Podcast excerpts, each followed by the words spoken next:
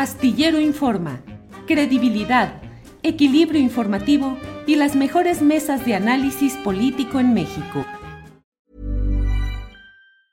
Hey, it's Ryan Reynolds and I'm here with Keith, co-star of my upcoming film If, only in theaters May 17th. Do you want to tell people the big news? All right, I'll do it. Sign up now and you'll get unlimited for $15 a month in six months of Paramount Plus Essential Plan on us. Mintmobile.com slash switch. Upfront payment of $45 equivalent to $15 per month. Unlimited over 40 gigabytes per month. Face lower speeds. Videos at 480p. Active Mint customers by 531.24 get six months of Paramount Plus Essential Plan. Auto renews after six months. Offer ends May 31st, 2024. Separate Paramount Plus registration required. Terms and conditions apply if rated PG. Millions of people have lost weight with personalized plans from Noom. Like Evan, who can't stand salads and still lost 50 pounds. Salads generally for most people are the easy button, right? For me, that wasn't an option. I never really was a salad guy. That's just not who I am. But Noom worked for me. Get your personalized plan today at Noom.com. Real Noom user compensated to provide their story. In four weeks, the typical Noom user can expect to lose one to two pounds per week. Individual results may vary.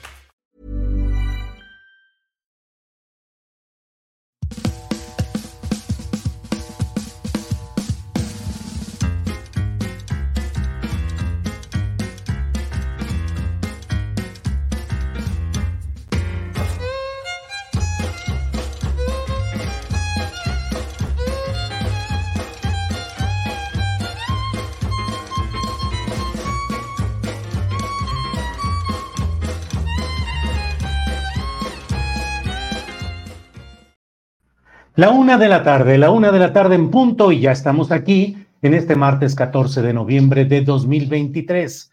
Gracias por acompañarnos. Hay como siempre mucha información relevante. Tendremos mesa de periodismo, entrevistas, de todo lo relevante en este día en el cual sigue moviéndose el asunto político electoral con el tema de Marcelo Ebrard, su entendimiento o pacto con Claudia Sheinbaum las derivaciones. Le voy a tener un poco más adelante la información precisa de cómo va este tema, de las sanciones que sí podría haber para algunos morenistas que hubiesen incurrido en algunas prácticas irregulares en el proceso interno que se mantiene a salvo, que eh, desembocó en, la, en el triunfo de Claudia Sheinbaum como la coordinadora de la Cuarta Transformación y virtual candidata presidencial. Entonces vamos a estar atentos a todo ello y vamos abriendo, vamos iniciando con fuerza y para ello está mi compañera Alex Fernanda con la información relevante de este día. Alex, buenos días, tardes. Tardes. Hola Julio, ¿cómo estás? Feliz martes. Feliz martes, igualmente, martes 14 de noviembre. ¿Qué nos tienes en esta ocasión, Alex? Bueno, Julio, pues hoy quiero comenzar con información del magistrado Jesús Ociel Baena. En Aguascalientes, muchas personas se reunieron frente a Palacio de Gobierno para exigir justicia en este caso. Eh, luego de que fue hallado sin vida la mañana de este lunes en su domicilio junto a su pareja sentimental, Daniel Nieves. En Ciudad de México, civiles se reunieron en la Estela de Luz protestando por la muerte del magistrado y su pareja. Durante la protesta se pudo escuchar crimen pasional, mentira nacional o el Estado no me cuida, me cuidan mis amigues. En la Plaza de Armas de Querétaro, integrantes de la comunidad reclamaron el esclarecimiento de este caso, de quien sentó precedentes en la exigencia de derechos de integrantes de la comunidad no binaria y el reconocimiento de su identidad legal. A estas protestas le vamos a sumar que también en redes sociales se ha reprochado la filtración de imágenes y también de datos delicados sobre el caso. Ayer pudimos ver y hoy también que se ha estado reclamando sobre estas filtraciones. Y este caso ha conmocionado, no solo porque Ociel Baena em, pasó, pues abrió paso en la inclusión de los derechos de la comunidad LGBT, sino también por el rechazo que exige en estos derechos y por la homofobia que todavía hay en el país. De acuerdo con los datos del Observatorio Nacional de Crímenes de Odio contra las Personas de la Comunidad LGBTIQ, México ocupa el segundo lugar en América Latina en crímenes contra la comunidad. Vamos a recordar que la magistrada Baena había hecho público que había recibido amenazas de muertes en sus redes sociales.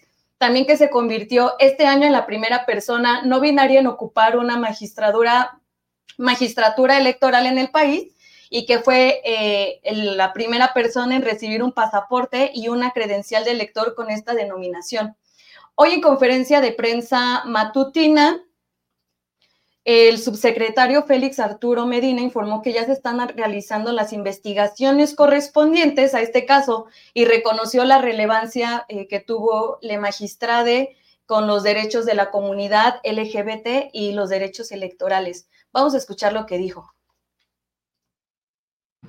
Hemos estado atentos por instrucciones eh, del señor presidente y del Gabinete de Seguridad respecto al seguimiento de la investigación que está realizando la Fiscalía del Estado eh, correspondiente al hallazgo del cuerpo sin vida de la magistrade y de una persona más.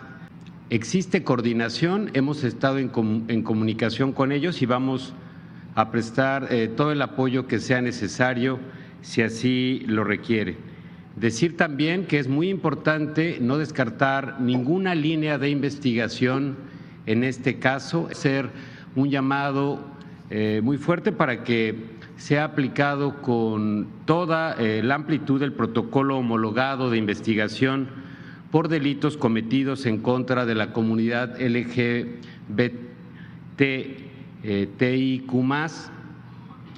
y de igual forma que se apliquen los criterios de interseccionalidad y de perspectiva de género al analizar este caso, que no se descarte ninguna prueba y que también se tomen en cuenta análisis de contexto y otros elementos que nos permitirán conocer la verdad y llegar a la justicia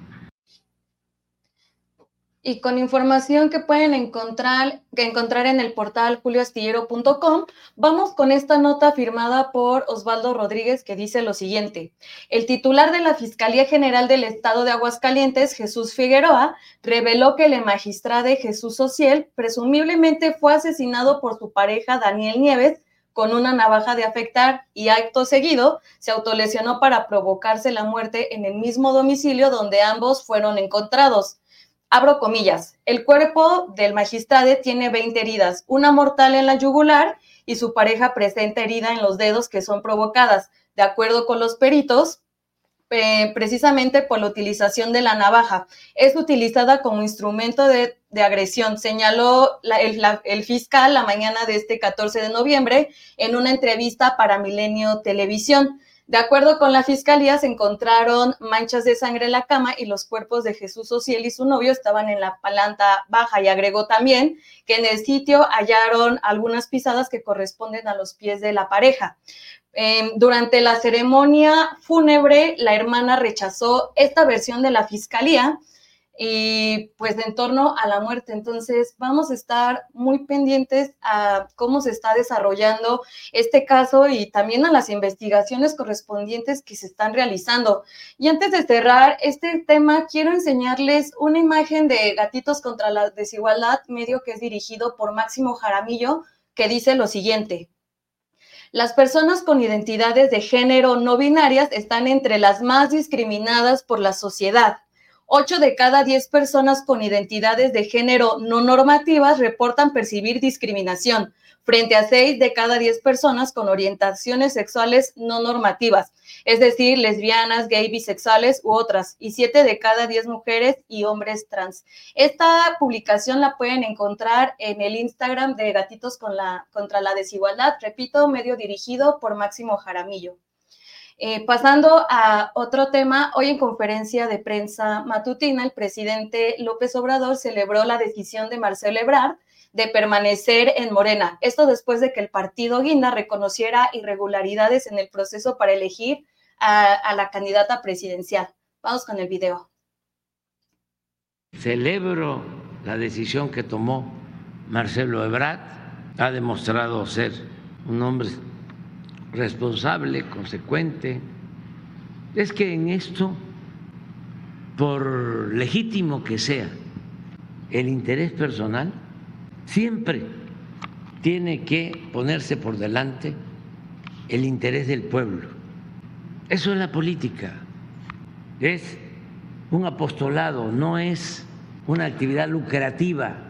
El que no le tiene amor al pueblo no es político. Es politiquero, oportunista, revista, lambiscón, cualquier cosa, menos político. Te quiero enseñar una imagen. A ver, a ver, viene. Pues bien, aquí vemos a Santiago Taboada y dice lo siguiente, ante más de 20 mil vecinos de Iztapalapa, refrendamos nuestro compromiso con la lucha contra las desigualdades. Vamos a construir una ciudad con oportunidades para todos. Gracias a la A.C. Poder Orgullo y Fuerza Prieta y a su presidenta María José Gutiérrez por el gran apoyo. Pero aquí lo que llama la atención es, es un bastón de mando el que está recibiendo y no es como casi igual a lo al que recibió el presidente Andrés Manuel López Obrador hace allá algunos años. A ver, pero tú dime qué opinas. No, bueno, pues está realmente, andan desatados en el PAN tratando de replicar lo que antes censuraban en, relación con el bastón de mando. Ya la propia Xochil Gálvez hizo lo mismo y ahora Santiago Tabuada. Hay una obsesión por el bastón de mando y además por su funcionamiento. Algunos hablan de que los entregan sin pilas, que no funcionan, que tienen control remoto y también en escenarios donde francamente pues es peculiar ver a un hombre de una élite política y urbana como es Santiago Tabuada estar participando en este tipo de ceremonias que casi, bueno, que podríamos suponer que cierto segmento de quienes apoyan a personajes como él, de esa corriente socioeconómica, pues no creo que sean muy proclives al reconocimiento de las culturas populares y la adhesión a los rituales como todos estos. Pero mira, Alex, en esto dicen que en la política todo se vale y en eso están aquí volcados. Mira, aquí la compañera en el chat, Morena Mía, dice, pues ¿cuántos bastones de mandos hay? pues, Pues es sí, cierto. Sí, sí, pues hay para todos los gustos y para todas las elecciones. Así es que, bueno, pues estaremos atentos. Así es, Julio, y aquí seguimos pendientes a la información. Muchas Muy bien. gracias. Al contrario, gracias a ti. Bien, es la una de la tarde con diez minutos, una de la tarde con diez minutos, y vamos a entrar ya eh, de inmediato eh, para saber exactamente la actualización informativa de lo que está sucediendo en el tema de la muerte del ma- magistrade Ociel Baena y su compañero sentimental, Mónica Cervón, que es corresponsal de proceso y reportera en PopLab, está con nosotros. Mónica, buenas tardes. Julio, muy buenas tardes a ti y a tu auditorio. Gracias, Mónica. Pues no sé cómo eh, pudiéramos ir dividiendo la participación, Mónica, que mucho te agradecemos. A lo mejor primero una actualización informativa que ha habido en estas horas, minutos recientes, y luego que nos ayudaras a tener un poco más el contexto de lo que sucede en el marco de esta protesta nacional, movilización muy espontánea y muy inmediata que se ha dado a nivel nacional. ¿Cómo van las cosas en términos informativos, Mónica? Sí, gracias, Julio. Pues justo venimos llegando de los eventos eh, fúnebres y de los homenajes póstumos que se le realizaron a la magistrada Jesús Social Baena y a su eh, pareja, Daniel eh, Nieves Herrera, Dorian Daniel Nieves Herrera. Eh, esta mañana a las 7 de la mañana se realizó un funeral, las familias estuvieron juntas, estuvieron en, en la misma funeraria, eh, luego a las 10 de la mañana hubo una misa en la Catedral de Aguascalientes de cuerpo presente y posteriormente se les realizó un homenaje eh, también de cuerpo presente a ambos en el Tribunal Electoral Local de Aguascalientes. Y bueno, Julio, ha sido una mañana bastante movida, una mañana compleja para, para la familia y también para pues, eh, las, las y los activistas de la comunidad LGBTQ+. Eh, eh, platicarte que hoy en la mañana, muy temprano, el fiscal del Estado, Jesús Figueroa Ortega, eh, daba una declaración en medios nacionales y también en algunos espacios locales, eh, sugiriendo el móvil de lo que habría ocurrido la madrugada de este lunes, entre la madrugada y la mañana de este lunes, cuando eh, pues posiblemente, eh, pues bueno, les encuentran en la mañana de, de lunes sin vida a ambas personas. Eh, les encuentra la, una mujer que les ayudaba en, el aseo doméstico. Y bueno, el fiscal lo que dice eh, a pocas horas de lo sucedido, sin, dicen las colectivas LGBTQ, sin agotar todas las vías de investigación, lo que dice es que eh, los primeros indicios, las primeras indagatorias demuestran que posiblemente lo que pudo haber ocurrido es que la pareja del magistrade, Dorian Daniel Nieves Herrera, eh, le habría ocasionado la muerte con eh, un arma blanca. que el, la magistrada presentaba 20 heridas con un arma punzo cortante, una de las cuales le habría ocasionado la vida y que posteriormente a este hecho Dorian Daniel Nieves Herrera se habría suicidado. Esa es la postura o la, la información que dio el fiscal. el fiscal dijo que no es una versión digamos, no, no es concluyente, que las investigaciones siguen, que no están descartando que se trate de un crimen de odio, que incluso la magistrada en días anteriores le había compartido que recibía amenazas en sus eh, redes sociales. Y bueno, eh, nosotras y nosotros como medios de comunicación estábamos en ese momento en el funeral, hablamos con la familia de la magistrada, con una de sus hermanas, Cintia Baena Saucedo, quien en ese momento no tenía esa información, es decir, el fiscal de Aguascalientes compartió públicamente este, este dato, esta, digamos, como esta sugerencia de un móvil en medios de comunicación, pero no lo compartió con la familia. Eh, Cintia también nos decía que de hecho no habían tenido ninguna comunicación con la fiscalía hasta este momento. La, la, familia niega esa versión, la familia dice que pidieron, exigieron justicia, pidieron también limpiar el nombre de la magistrada y de su pareja, dijeron que eran una relación sólida, que, tenían buena relación y, que incluso pues les, estimaban mucho a Dorian Daniel, ¿no? Entonces, bueno, esa ha sido la postura. El padre de, de la esta tarde durante el homenaje póstumo en el Tribunal Electoral Local daba una declaración, decía que era una falta a la inteligencia creer en estas versiones y solicitaba a los colectivos LGBTQ pues seguir con la lucha y seguir exigiendo y también eh, pues seguir con, con, la lucha que tenía la magistrada en Aguascalientes y en el país para la visibilización de, de las personas no binarias y de los grupos LGBTQ eh, comentarte, Julio, que hasta el momento la gobernadora del estado, Teresa Jiménez, no ha salido a, dar eh, ningún posicionamiento, ninguna declaración, tampoco asistió a los eventos eh, a los homenajes póstumos que se, se, les realizaron a ambas personas. El secretario general de gobierno sí estuvo presente y bueno, pues él nada más decía que iban a respetar la investigación de la fiscalía, no quiso posicionarse al respecto, decía que la gobernadora había estado de viaje sin mencionar eh, en qué lugar había estado o cuál había sido la razón. Eh, y bueno, pues la conmoción sigue en el Estado, la conmoción sigue en el país. El día de ayer hubo diversas manifestaciones en, varias entidades del país. En Aguascalientes eh, se reunieron más de un centenar de personas, eh, amigas, amigos, compañeras, compañeros de trabajo de, de magistrade, personas cercanas, su familia que vino desde Coahuila, de donde son eh, originaria. Y, bueno, pues ahí fue, fue un evento muy emotivo donde, donde pues le recordaron, exigieron justicia. las colectivas LGBTQ plantean que este es el tercer crimen tercera muerte violenta de, integrantes de esa comunidad en Aguascalientes. E, el, primer caso ocurrió en julio, cuando el activista guerrerense Ulises Nava Valencia ah, viajó a Aguascalientes para asistir a un congreso donde hablaron sobre las cuotas arcoíris, precisamente organizado, entre otras personas, por la magistrada Jesús Ociel Baena Saucedo, y, eh, es asesinado a balazos eh, cuando iba a entrar al evento. Eh, por hombres que viajaban en una motocicleta. Eh, las colectivas LGBTQ pues exigen a la fiscalía porque no ha, no ha sido esclarecido ese crimen. Y, bueno, pues ahora con esta noticia pues suman tres muertes violentas y, y exigen pues protocolos, exigen seguridad. Em, algo que es importante mencionar, Julio, es que la magistrada estaba bajo el mecanismo de protección a personas eh, defensoras de derechos humanos y, periodistas de la Secretaría de Gobernación. Había entrado en ese mecanismo justo después del asesinato de Ulises Nava. Eh, en ese momento también la magistrada solicitó seguridad porque tenía temor de que algo le sucediera.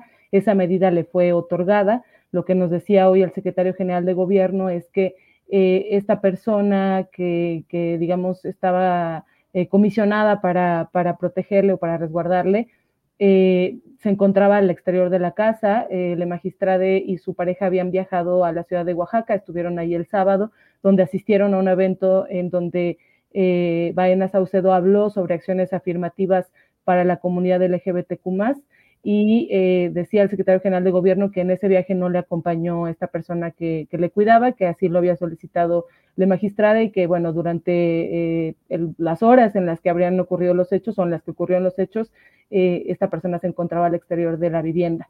Em, el fiscal estatal ha dado varios detalles, incluso ayer en la mañana daba una declaración que ha sido tomada como muy adelantada, porque fue pues a pocas horas de lo sucedido, donde decía que pues eh, de alguna forma las primeras indagatorias mostraban que no había ingresado una tercera persona al domicilio, eh, que no había muestras de que eh, los accesos de la vivienda hubieran sido violados, y que, bueno, ellos estimaban que el, tema se trataba de un asunto de índole personal, así le llamaron.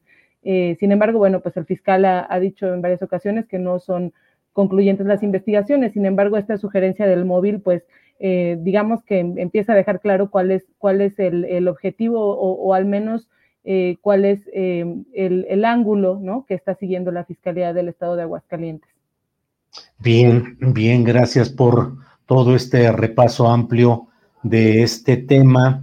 Y Mónica, eh, agradeciéndote la oportunidad de platicar sobre todo este asunto delicado, conmocionante, em, ¿crees que va asentándose la idea de la disputa entre dos personas en una habitación o en una casa o que persistirá la exigencia de que haya esclarecimiento a pesar de que al menos en términos, digamos, declarativos de las autoridades, pues están muy aferradas a esta versión del pleito interno o de las acciones internas de dos personas por sí mismas. Mónica.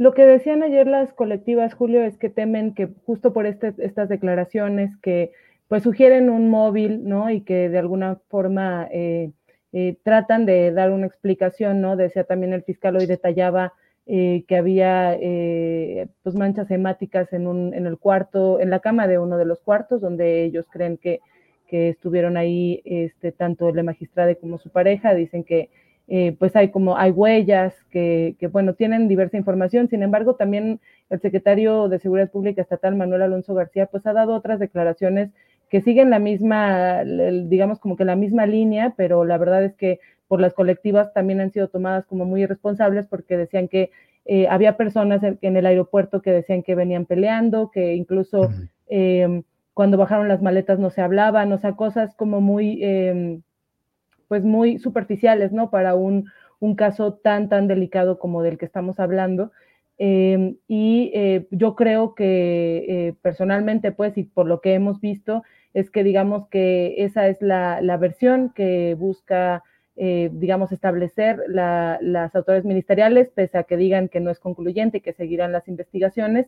Sin embargo, pues las colectivas no han aceptado esta versión, ni las colectivas ni la familia de las víctimas no han aceptado esta versión. Eh, eh, siguen exigiendo que se, que, se, pues, que se aplique el protocolo homologado de investigación contra crímenes de odio, que justamente establece que se deben de agotar todas las vías de investigación antes de emitir una conclusión. Entonces, bueno, las declaraciones del fiscal están siendo tomadas pues como de una forma muy adelantada y además pues muy grave que eh, dé a conocer información muy sensible a medios nacionales incluso sin haberle avisado ni siquiera a la familia, ¿no? Creemos que eso pues es muy, muy delicado, que, que además pues va contra el debido proceso, pues porque las familias pues son quienes jurídicamente son las las principales interesadas, ¿no? En, y que pueden acceder a las carpetas de investigación. Entonces, eh, haber hecho pública esta información sin haberla comunicado a las familias, pues eh, está siendo eh, tachado por las colectivas LGBTQ como una acción irresponsable. Em, lo que vemos en el ambiente es que, pese a que la autoridad pues tiene esta versión, las fiscalías, las colectivas no dejarán de exigir, eso es al menos lo que nos han comentado, y, bueno, creemos que pues era un tema que eh, siga, siga pues eh, permeando y que siga estando eh, pues en, en, discusión. Bien. Mónica, pues seguiremos atentos. Te agradecemos mucho la oportunidad de platicar sobre este tema y seguimos atentos agradeciéndote esta oportunidad. Gracias, Mónica. Muchas gracias, Julio, a ti y a, a tu auditorio. Gracias, hasta pronto. Apreciable mucho la información y el contexto que nos da Mónica Cervón, reportera eh, desde Aguascalientes. Ella es corresponsal de proceso y reportera en Pop Lab. Eh, mire, hay mucho la discusión acerca de por qué se dice magistrade.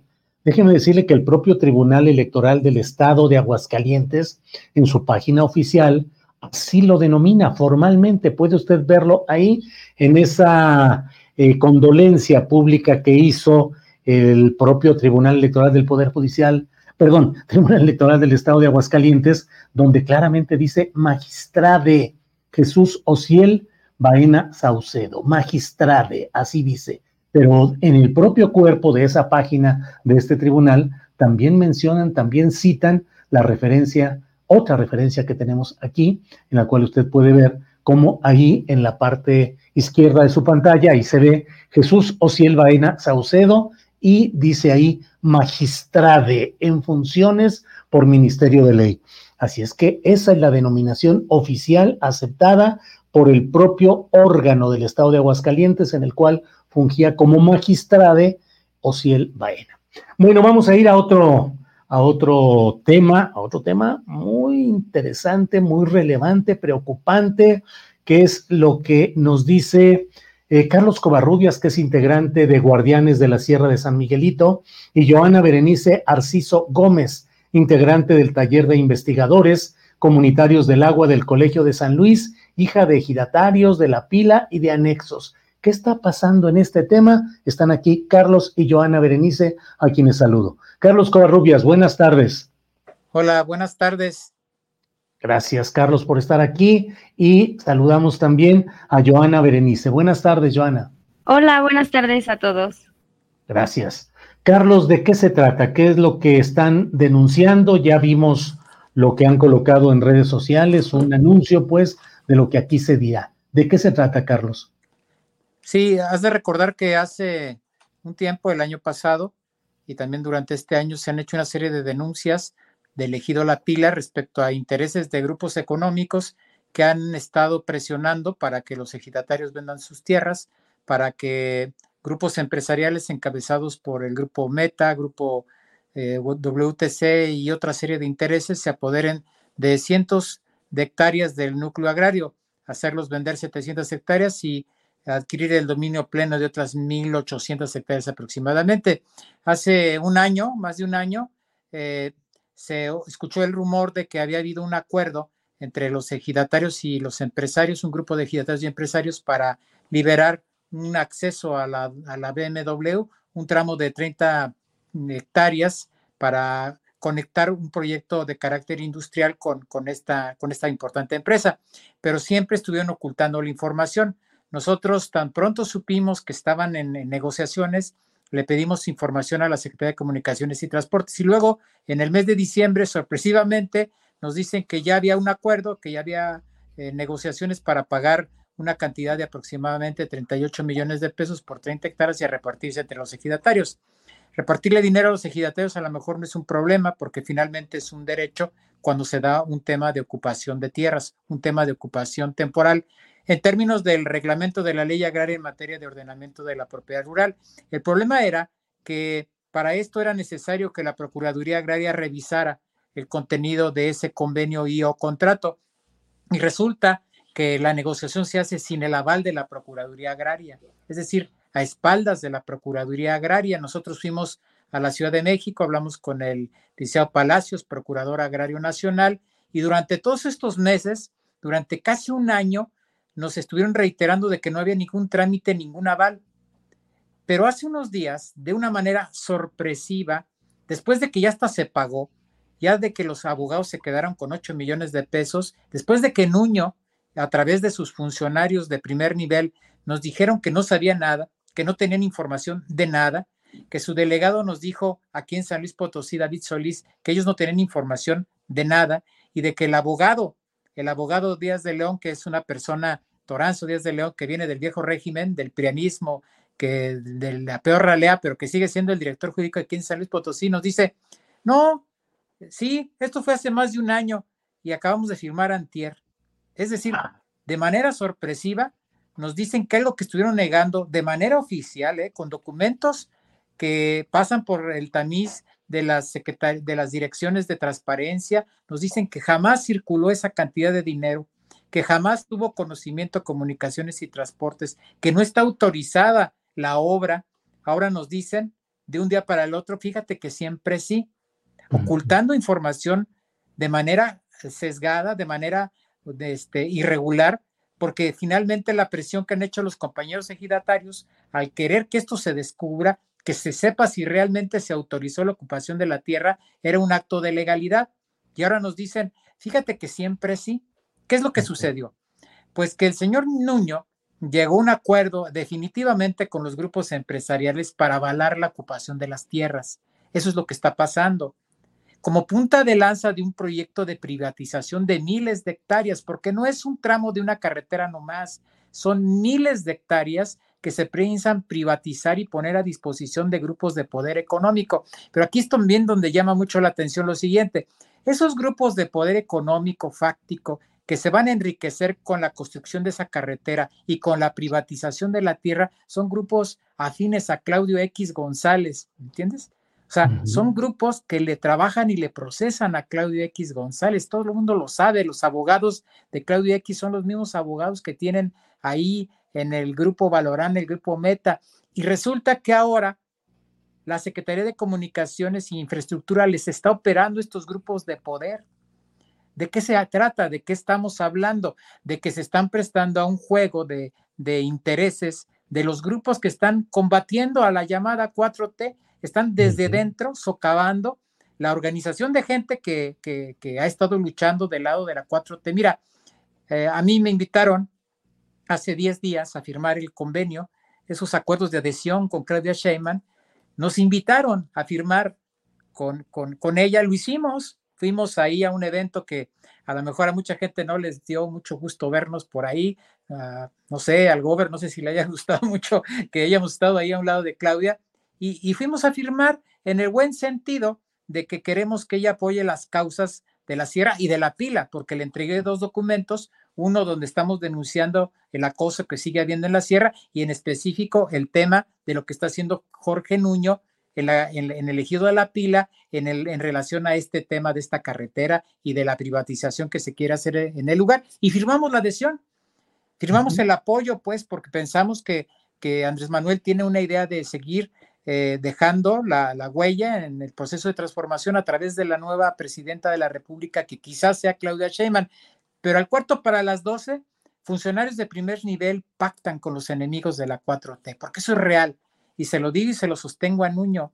Se lo digo y lo sostengo a la Secretaría de Comunicaciones y Transportes y se lo decimos porque los ejidatarios saben que es un juego de manipulación, que es un juego donde los intereses más mezquinos, los intereses de esas cúpulas económicas que se burlan del proceso de transformación siguen apoderándose las tierras y del patrimonio de los ejidatarios. Pues bueno, en el caso de San Luis Potosí, intentándolo llevar a cabo. Está conmigo la compañera, ella es muy joven, la compañera Berenice, ella es una estudiante, ella está, eh, fue enviada por sus padres a un curso para tratar el tema del despojo de tierras y del agua en el Colsan. Eh, ella es muy joven, pero bueno, ella también tiene cosas que decir desde la perspectiva del ejido, desde la gente que está sufriendo el agravio y desde lo que está sucediendo realmente con esta gente que se dice parte de la 4T, pero que finalmente pues son aliados de los grupúsculos fácticos del prianismo más recalcitrante.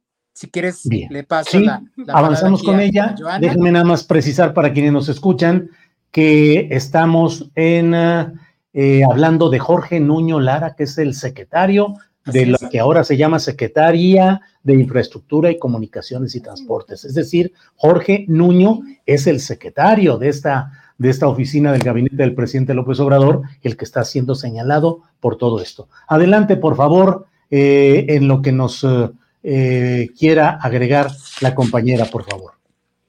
Hola a todos y pues sí, así como lo comenta el compañero Carlos, este, los compañeros ejidatarios han sido este, engañados con una falsa promesa de que se les va a pagar las tierras y, con engaños. Eh, tenemos un comisariado que ya tiene más de 20 años en el poder y que dice que él va a apoyar al pueblo y todo lo que hace es totalmente lo contrario. Él promete a los ejidatarios que va a haber un gran desarrollo en el ejido y todo es completamente falso. Y pues así como dice el compañero, hemos ido a visitar eh, la Secretaría de Comunicaciones y Transportes aquí en San Luis Potosí y pues para que nos reciban tenemos que manifestarnos porque no hay forma de que nos reciban. Y es algo ilógico que en tiempos donde gobierna Morena nos traten así, no, no, no, no se entiende lo que están haciendo. El compañero eh, director de, eh, David Pablo este, no nos atiende, no nos da respuesta. Nos dijeron que ellos desconocían un convenio de ocupación del terreno y en una audiencia que tuvimos hace poco nos dicen, no, es que ya hay respuesta, ya firmamos hasta un contrato. Yo estudio comercio internacional y pues todos sabemos, bueno, lo que yo he estudiado, sé que un convenio lleva un proceso, no es de hoy a mañana ya vamos a firmar y él nos trata como unos ignorantes, nos dice que una cosa y al otro día salen con otra. Entonces, pues estamos muy inconformes, molestos de que en pleno tiempo donde eh, gobierna la 4T nos den un trato así, así como también pues hay intereses, acuerdos de intereses con funcionarios, con este... Em, Em, ¿cómo se llaman? Eh, diputados. Eh, diputados, como em, un diputado local de Morena, Antonio Lorca, que es ejidatario en la pila, pero así como él hay varios eh, supuestos ejidatarios que viven en los residenciales aquí en San Luis Potosí. Todos ellos viven en el Pedregal y pues son dueños del ejido de la pila y pues eso no está bien. todos todos tratan de consumir el ejido y a las personas que realmente somos de ahí nos están robando no solo el territorio, sino nuestros recursos y nuestra identidad como ciudadanos de la pila. Y pues esa es nuestra inconformidad. Esperemos y pues nuestra próxima presidenta Claudia, porque nosotros siempre estamos, hemos estado del lado de la izquierda, pues nos apoye, porque aquí en San Luis la voz de las mujeres no se escucha, nadie nos escucha y pues queremos ser escuchados, porque no nos han tratado de lo peor, los funcionarios aquí en San Luis no nos apoyan yo soy hija de ejidataria, no soy una ejidataria, pero pues represento a mi mamá y pues no, no es, no es nada agradable, no es nada bonito todo lo que nos están haciendo pasar estas personas, estos funcionarios que en lugar de apoyar solo nos perjudican más, apoyando solo a los ricos. Bien, gracias, gracias eh, por eh, lo que nos dice Joana Berenice Arciso Gómez, integrante del taller de investigadores comunitarios del agua en el Colegio de San Luis hija de ejidatarios de la pila y anexos. Em, Carlos Covarrubias, em, espérame un segundito ya. Carlos Covarrubias, eh, pues es eh, dura, es eh, fuerte la acusación de que el secretario de Infraestructura y Comunicaciones y Transportes del gobierno federal esté en este tipo de arreglos de todo lo que nos estás planteando. ¿Qué nos agregas y cómo fundamentas todo esto, Carlos, por favor? Pues con documentos oficiales, Aquí están. Aquí hay un documento que es un acta circunstanciada de búsqueda en la Dirección General de Desarrollo Carretero, firmado por el director de Liberación del Derecho de Vía, por la directora de Seguimiento de Títulos de Concesión, por la subdirectora de Supervisión y Fideicomisos, donde nos dicen funcionarios federales que son directamente dependientes del secretario, que allá en oficinas centrales no hay nada y que lo busquemos en San Luis Así nos lo dicen, está por escrito y lo tienen jueces, lo tiene también Pablo Gómez porque se lo hicimos llegar a la unidad de inteligencia financiera. Y acá tenemos otro oficio, pero este lo firma el delegado acá en San Luis Potosí, el ingeniero, el ingeniero David, donde nos dice todo lo contrario. Él dice que él no tiene nada y que la información está en la Dirección General de Desarrollo Carretero en la Ciudad de México. O sea, de México dicen que aquí, y de aquí dicen que allá. Y luego el jurídico, que finalmente yo creo que es la pieza clave en este tema, porque es el que finalmente hace los oficios, finalmente es el que determina muchas cosas que, que están sucediendo, pues él dice que él supone que la información está en desarrollo carretero de la Ciudad de México, así lo dice en la Dirección General de Desarrollo Carretero y que vayamos a preguntar allá, pero eso lo dice cuatro días antes de declarar ante el Tribunal Agrario que acaban de firmar lo que han negado durante más de un año. Para ser muy claros, los funcionarios federales de primer nivel dicen que no hay nada. Los funcionarios estatales que dependen del secretario también dicen que no hay nada y se avientan la pelota durante un año. Y cuando nosotros los ponemos en evidencia en un juicio agrario, no les queda más que decir que sí firmaron. Pero lo peor es que no entregan los documentos. Dicen, ya firmamos, pero ahorita no se los podemos dar porque los andamos certificando. Pura falacia, pura mentira, puro engaño, pura tranza. A lo mejor son situaciones donde se mezcla la necesidad de la movilidad, cosa que no negamos. A lo mejor también se mezclan cuestiones de empleo, porque pues que va a venir la BMW y que va a haber mucho empleo. Bueno, vino hasta Andrés Manuel a inaugurar la planta, etcétera, ¿no?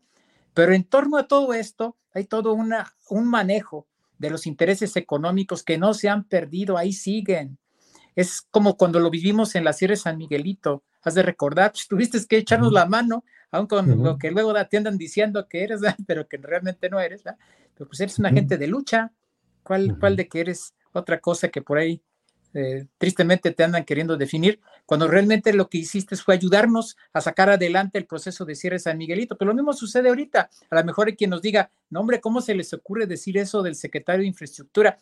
Como bien lo señalas, yo lo hablé con mucha familiaridad porque pues, para mí es un compa de la 4T, entre comillas, pero le voy a decir señor secretario, bueno, claro, señor secretario, y nos van a decir que estamos calumniando y mintiendo y que lo demostremos, pues lo demostramos y se los restregamos hay falsedad y hay corrupción en la Secretaría de Infraestructura, Comunicaciones y Transportes y se lo decimos y se los vamos a volver a decir.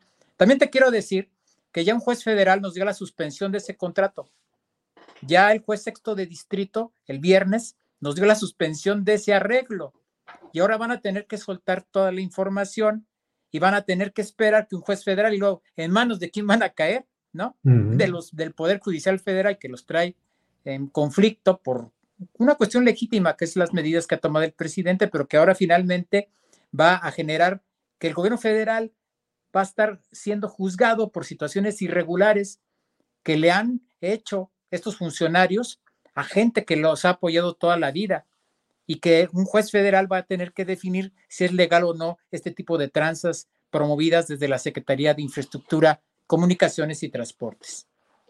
Bien, Carlos, pues uh, están expuestos los hechos, las pruebas, los documentos. Claro. En, en este contexto. Eh, ¿Qué sigue? ¿Qué van a hacer, Carlos? ¿Qué es lo que, lo que sigue en este proceso? Bueno, te digo que por ahí le, le entregamos una carta a Claudia con el tema de la sierra, con el tema de la pila. Y bueno, nosotros le firmamos ahí la adhesión. Vamos a pedir correspondencia. O sea, nos llamaron, sabemos que no fue acarreo, fuimos porque quisimos, ¿no?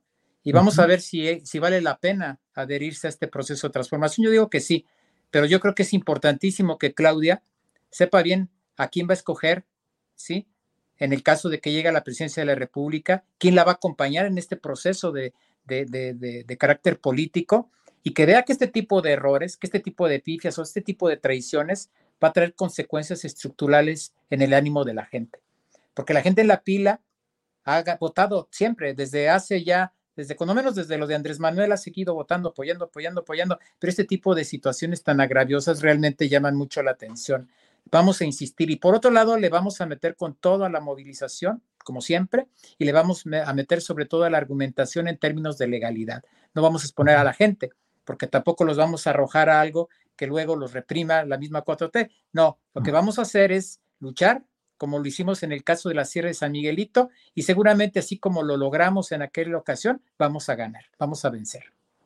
Carlos Covarrubias, pues muchas gracias por esta, eh, los señalamientos y lo que se está diciendo sobre este tema. Doy las gracias también a Joana Berenice Arciso Gómez. Joana, ¿algo que desea agregar? Si no, agradeciéndole que haya estado con nosotros. Mm, pues solo que los ejidatarios de la pila no están en contra del desarrollo, solo queremos un desarrollo que sea equitativo y donde nos integren y no solo un desarrollo donde se estén apoyando a los ricos y los intereses económicos de unas cuantas personas. Y pues muchas gracias por el espacio. Al contrario, Joana, gracias. Carlos, a reserva de lo que desees agregar, muchas gracias por esta entrevista y por esta información. No, pues gracias a ti y aquí vamos a seguirle dando. Bien, gracias a ambos, a Carlos y a Joana. Hasta pronto, gracias. Bien, pues ahí están los hechos y los datos. Es la una de la tarde con 42 minutos. Eh, yo le compartiría esta información al secretario Nuño, pero hace como un año, año y fracción, eh, que me tiene bloqueado en Twitter abiertamente siendo servidor público. Él sabe que tengo muchas eh, informaciones y muchos señalamientos críticos respecto a la manera como se ha ido manejando esa secretaría, que créame, es una secretaría de los grandes negocios, de mucha corrupción, de mucho manejo de eh, oficios, manejos internos burocráticos que permiten que haya una serie de cosas absolutamente irregulares ahí. Eh, bueno, vamos a seguir adelante y déjeme pasar ahora es la una de la tarde con 43 minutos. Recuerde que a las dos de la tarde tendremos nuestra mesa de periodismo. Hoy la tendremos con Arturo Rodríguez, Arnoldo Cuellar y Federico Bonazo. Pero antes de ello, déjenme hacer algunas reflexiones y algunos comentarios. Marcelo Ebrar ha puesto en su cuenta personal una parte, solo una parte, del documento emitido por la Comisión Nacional de Honestidad y Justicia, en la que se da cuenta de ciertos puntos a partir de los cuales construye su argumentación Marcelo Ebrard para tratar de justificar que después de todo lo que dijo respecto al proceso interno de Morena, que tuvo como resultado la virtual candidatura presidencial de Claudia Sheinbaum, pues ahora negocia con ella, hace acuerdos con ella y busca crear una corriente interna con diputados, senadores y con miembros de su corriente política insertos en cargos directivos de Morena. Eh, me parece muy em, significativo lo que ahí se puede ver, porque esto mismo fue colocado luego en, la, en los estrados de la Comisión Nacional de Honestidad y Justicia. Por ahí tenemos eh, la imagen de este documento donde dice claramente, recibí Emanuel Reyes C, 13 de noviembre a las 10.40 de la mañana. Es lo que está ahí en la parte superior izquierda de este documento. Recuerde usted que el propio Marcelo Ebrard tenía programado para las 10 de la mañana hacer su declaratoria, su conferencia de prensa, y la pospuso, dijo, a las 11 porque estamos en espera de un documento era este documento que llegó a las 10:40 de la mañana y lo recibió Emanuel Reyes, diputado federal del grupo de Marcelo Ebrard.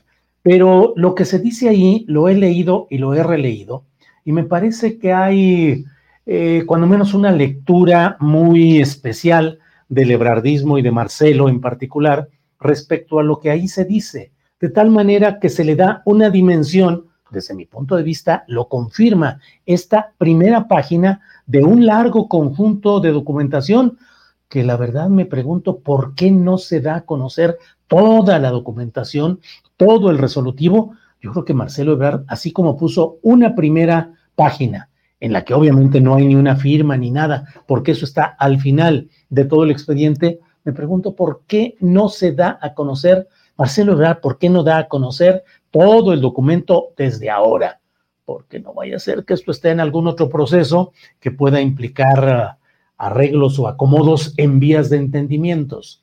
Bueno, eh, lo que señala la Comisión Nacional de Honestidad y Justicia dice las pruebas presentadas deben ser tomadas en consideración. Pues eso no tiene vuelta de hoja.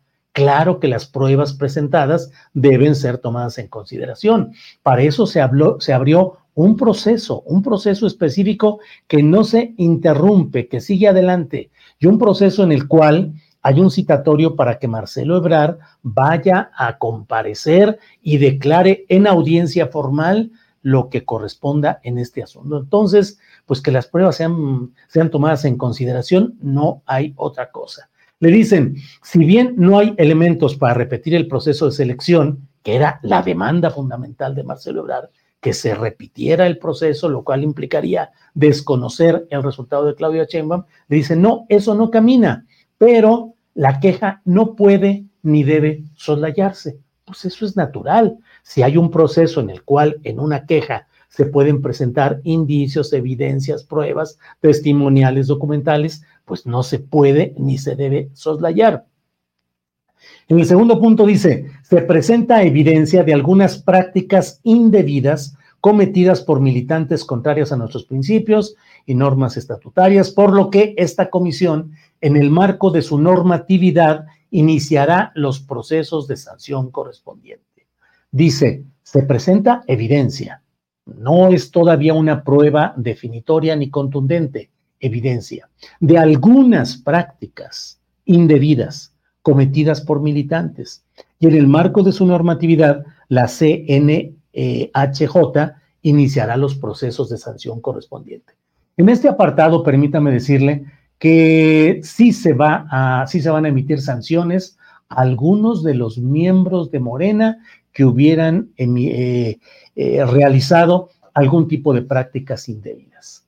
De los meros meros, la secretaria del Bienestar, Ariadna Montiel, pues no lo creo, pero ya lo veremos. Gobernadores, no lo ve, no lo creo, pero ya lo veremos. Ya veremos si esto queda en charalitos, en peces gordos o en uh, piscicultura de fantasía. Solamente decir, sí, sí se castigan algunos. Además, ¿cuáles pueden ser las sanciones? Las sanciones que se están considerando es solamente la posibilidad en grado extremo de la suspensión de derechos partidistas durante un lapso determinado no la expulsión del partido, no la consignación penal ni administrativa, porque en los casos de todo lo que planteó Marcelo Ebrard, pues era evidente que había hechos constitutivos de delitos, simplemente el uso de recursos públicos federales para promover la candidatura de Claudio Sheinbaum. Esa fue una de las acusaciones que hizo Marcelo Ebrard, pero no está en los acuerdos ni en los entendimientos que haya acciones penales ni administrativas todo quedaría en ese entendimiento en sanciones de suspensión de derechos partidistas durante un lapso determinado que pueden ser semanas, meses, un año, pero hasta ahí. Luego, en el tercer punto, dice este resolutivo, nuestro partido debe de hacerlo conducente para generar procedimientos de supervisión que eviten prácticas contrarias a nuestros estatutos, a los acuerdos establecidos por el Consejo Nacional y que establezcan mecanismos de vigilancia y control más efectivos. Digo, dicho sea con todo respeto, pues eso son palabrería de la que está llena todo el ambiente de la política partidista, de las promesas y de mil cosas. Es decir, Morena dice que va a ser lo conducente. Ah, gran pregunta y gran discusión. ¿Qué es lo conducente? Bueno, hágase una comisión, un fideicomiso, un congreso para determinar qué es lo conducente, para generar procedimientos de supervisión. Supervisar. Bueno, los que se cumplan los acuerdos y que se establezcan mecanismos de vigilancia y control más efectivos. Luego, en el párrafo, en el punto 4, dice, nuestro partido está unido para afrontar exitosamente la elección de 2024. Al concluir dicho proceso, o sea, cuando termine la elección de 2024 a mediados del año que entra, y con base en la experiencia acumulada, en lo que haya sucedido, incluidos los argumentos presentados por el compañero Marcelo Ebrard, iniciará una discusión y una reflexión amplia. ¿Para qué? Para fortalecer la consolidación y el futuro de Morena. Es decir, pues más palabras genéricas. Es una especie de entendimiento doctor Simi, o sea, lo mismo pero más barato, o sea, más aterrizado en cosas concretitas que creo que no va a pasar de por ahí. Y en concreto le diré que el inicio del proceso para tratar de sancionar a algunos miembros de Morena se va a realizar después de que terminen los procesos internos de Morena de postulación de senadores y de, postulación de candidatos a senadores y a diputados federales. Es decir, y luego vienen los de presidencias municipales, de diputados locales eh, y congresos estatales. Bueno, entonces, hasta que termine ese proceso, inician todo lo correspondiente a buscar sancionar a algunos militantes de Morena para entonces a lo mejor ya el, licenciado Marcelo Ebrard ya es candidato a senador y anda eh, haciendo campaña con su grupo y con su equipo, y a lo mejor ya no hay tanta enjundia para ir avanzando en todo ese terreno. Pero eso es en concreto lo que le puedo decir.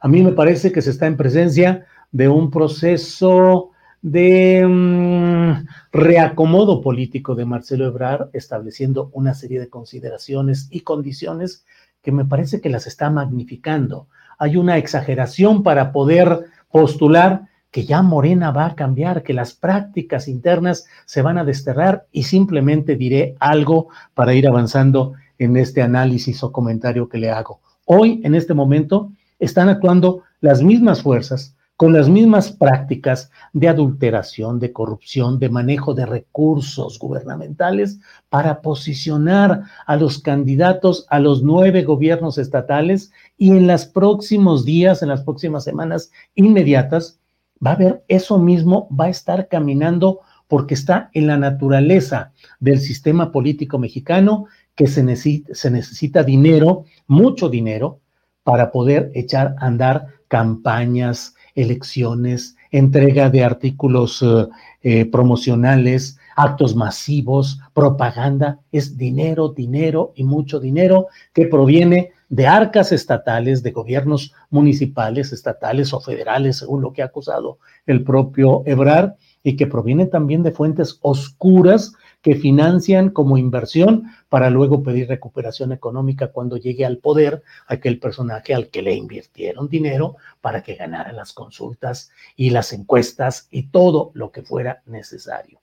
Entonces, creo que vale la pena darle su justa dimensión, precisar lo que está en el fondo de este reposicionamiento político que se ha ido dando a estas alturas. Seamos cuidadosos y no nos vayamos con el discurso bonito de que ya conseguimos que haya justicia interna, se reconocieron irregularidades. Sí, se van a reconocer algunas, se van a eh, emitir castigos mm, pequeños en comparación con el tamaño de lo que se está señalando, pero todo este discurso es solamente para propiciar, para permitir, para tratar de justificar este reacomodo, real, realineamiento de Marcelo Ebrard, a quien por cierto hoy escuché en una entrevista amplia con eh, la periodista Carmen Aristegui, en la cual le batalló Marcelo para reconocer que sí acepta que Claudia Sheinbaum ganó la contienda interna de Morena.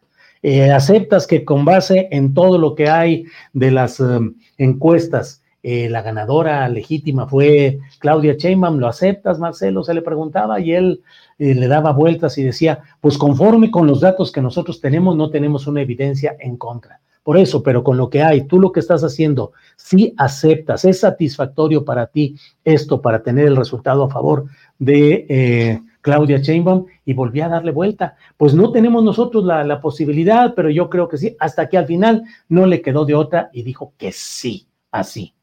Aceptas que ella ganó y sí, adelante, pero cuánto batallar en vías de no reconocer lo que finalmente está tan reconocido desde que se iniciaron esas dos reuniones directas de negociación entre Marcelo Ebrard y Claudia Sheinbaum. Bueno, hasta ahí llego. Déjeme irle comentando que eh, según lo que publica uno de los portales informativos a esta hora, dice Televisión Azteca de Ricardo Salinas Pliego y los tenedores de 400 millones de dólares en deuda de la empresa no lograron un acuerdo en la reestructura de bonos. Eso publica Reforma, por si el señor Salinas Pliego quiere enojarse por este tema o por esta información, está publicada por Reforma. Y por otra parte, mire, tenemos por ahí una imagen que quiero compartir con ustedes. Xochitl Galvez ya va a dejar de ser senadora. Vea usted este tuit donde se despide de la presidencia de la Comisión de Asuntos Indígenas. Eh, pues es inexplicable cómo pudo mantenerse como senadora y como candidata virtual, candidata presidencial, seguir aprovechando la infraestructura del Senado, mientras al mismo tiempo era buscadora de asuntos electorales. Pero bueno, así lo dijo. Hoy me despido, dice Xochitl, de la Comisión de Asuntos Indígenas, dejando cero rezago legislativo. Siempre sacamos los dictámenes por consenso y unanimidad. Cuando hay diálogo podemos ponernos de acuerdo sin importar colores. Por otra parte, déjeme decirle que hoy mismo también la propia Xochitl Galvez está planteando que, mm, pues que le cortaron el cable que conectaba con el teleprompter en el que ella estaba leyendo en un acto público y fue cuando tuvo que pronunciar esa malhadada frase de que se me fue el discurso, jejeje, jijiji, jojojo, jujuju. Eso fue lo que dijo. Y ahí dice ahora, y tiene algunas fotografías donde se ve un cable trozado, no sé si haya la constancia de que ese cable corresponde a ese momento y a esa circunstancia, pero bueno, el chiste está en que para argumentación dice Xochitl que le cortaron el cable. Y al cortarle el cable, pues se quedó sin continuidad discursiva, no pudo improvisar, no pudo eh, hilar otras ideas, no tenía tal arsenal de información, de datos, de um, posturas políticas e ideológicas que de volada dijera, no importa que corten el cable porque miren aquí, bla, bla, bla, y hubiera uh, continuado. No pudo, no pudo porque finalmente dependía del teleprompter. Le cortan el teleprompter y adiós discurso, adiós argumentación, adiós todo ello. Bueno, eso es parte de lo que tenemos en este día. Eh, y antes de irnos, antes de, de, terminar esta parte para pasar a la mesa de periodistas, déjeme recomendarle que pueda usted entrar a lo que está tuiteando Laura Sánchez Ley. Dice, ¿por qué entre el mar de denuncias que recibió Felipe Calderón cuando murió en un accidente Juan Camilo Muriño, decidió investigar la participación de los Zetas y de ETA, es decir, de los Zetas mexicanos, y del grupo ETA eh, del País Vasco, pues eso es lo que tiene ella, lo que está eh, planteando en este tuit que corresponde a investigaciones que están realizando en archivero, arroba archivero exp, arroba archivero exp. Ahí tienen otro expediente abierto en el cual están analizando este punto. En fin, pues muchas gracias por este espacio. en Archivero dice, documentos desclasificados revelan que a pesar de que Felipe Calderón aseguró que había sido el mal clima y la estela de un avión pesado lo que había provocado el accidente en el que murió Muriño, a pesar de eso, Calderón decidió iniciar una desquiciada investigación. Eh, según la denuncia, el atentado fue provocado debido a presuntas infiltraciones de agentes de inteligencia en la organización terrorista y como parte de la estrategia del narco. Eso está disponible en arroba archivero exp, una, eh, un espacio que, en el que participan Laura Sánchez Ley y Dardo Neubauer. Bueno, pues son las dos de la tarde, vamos a una pequeña cortinilla de presentación y regresamos con nuestra mesa de periodismo.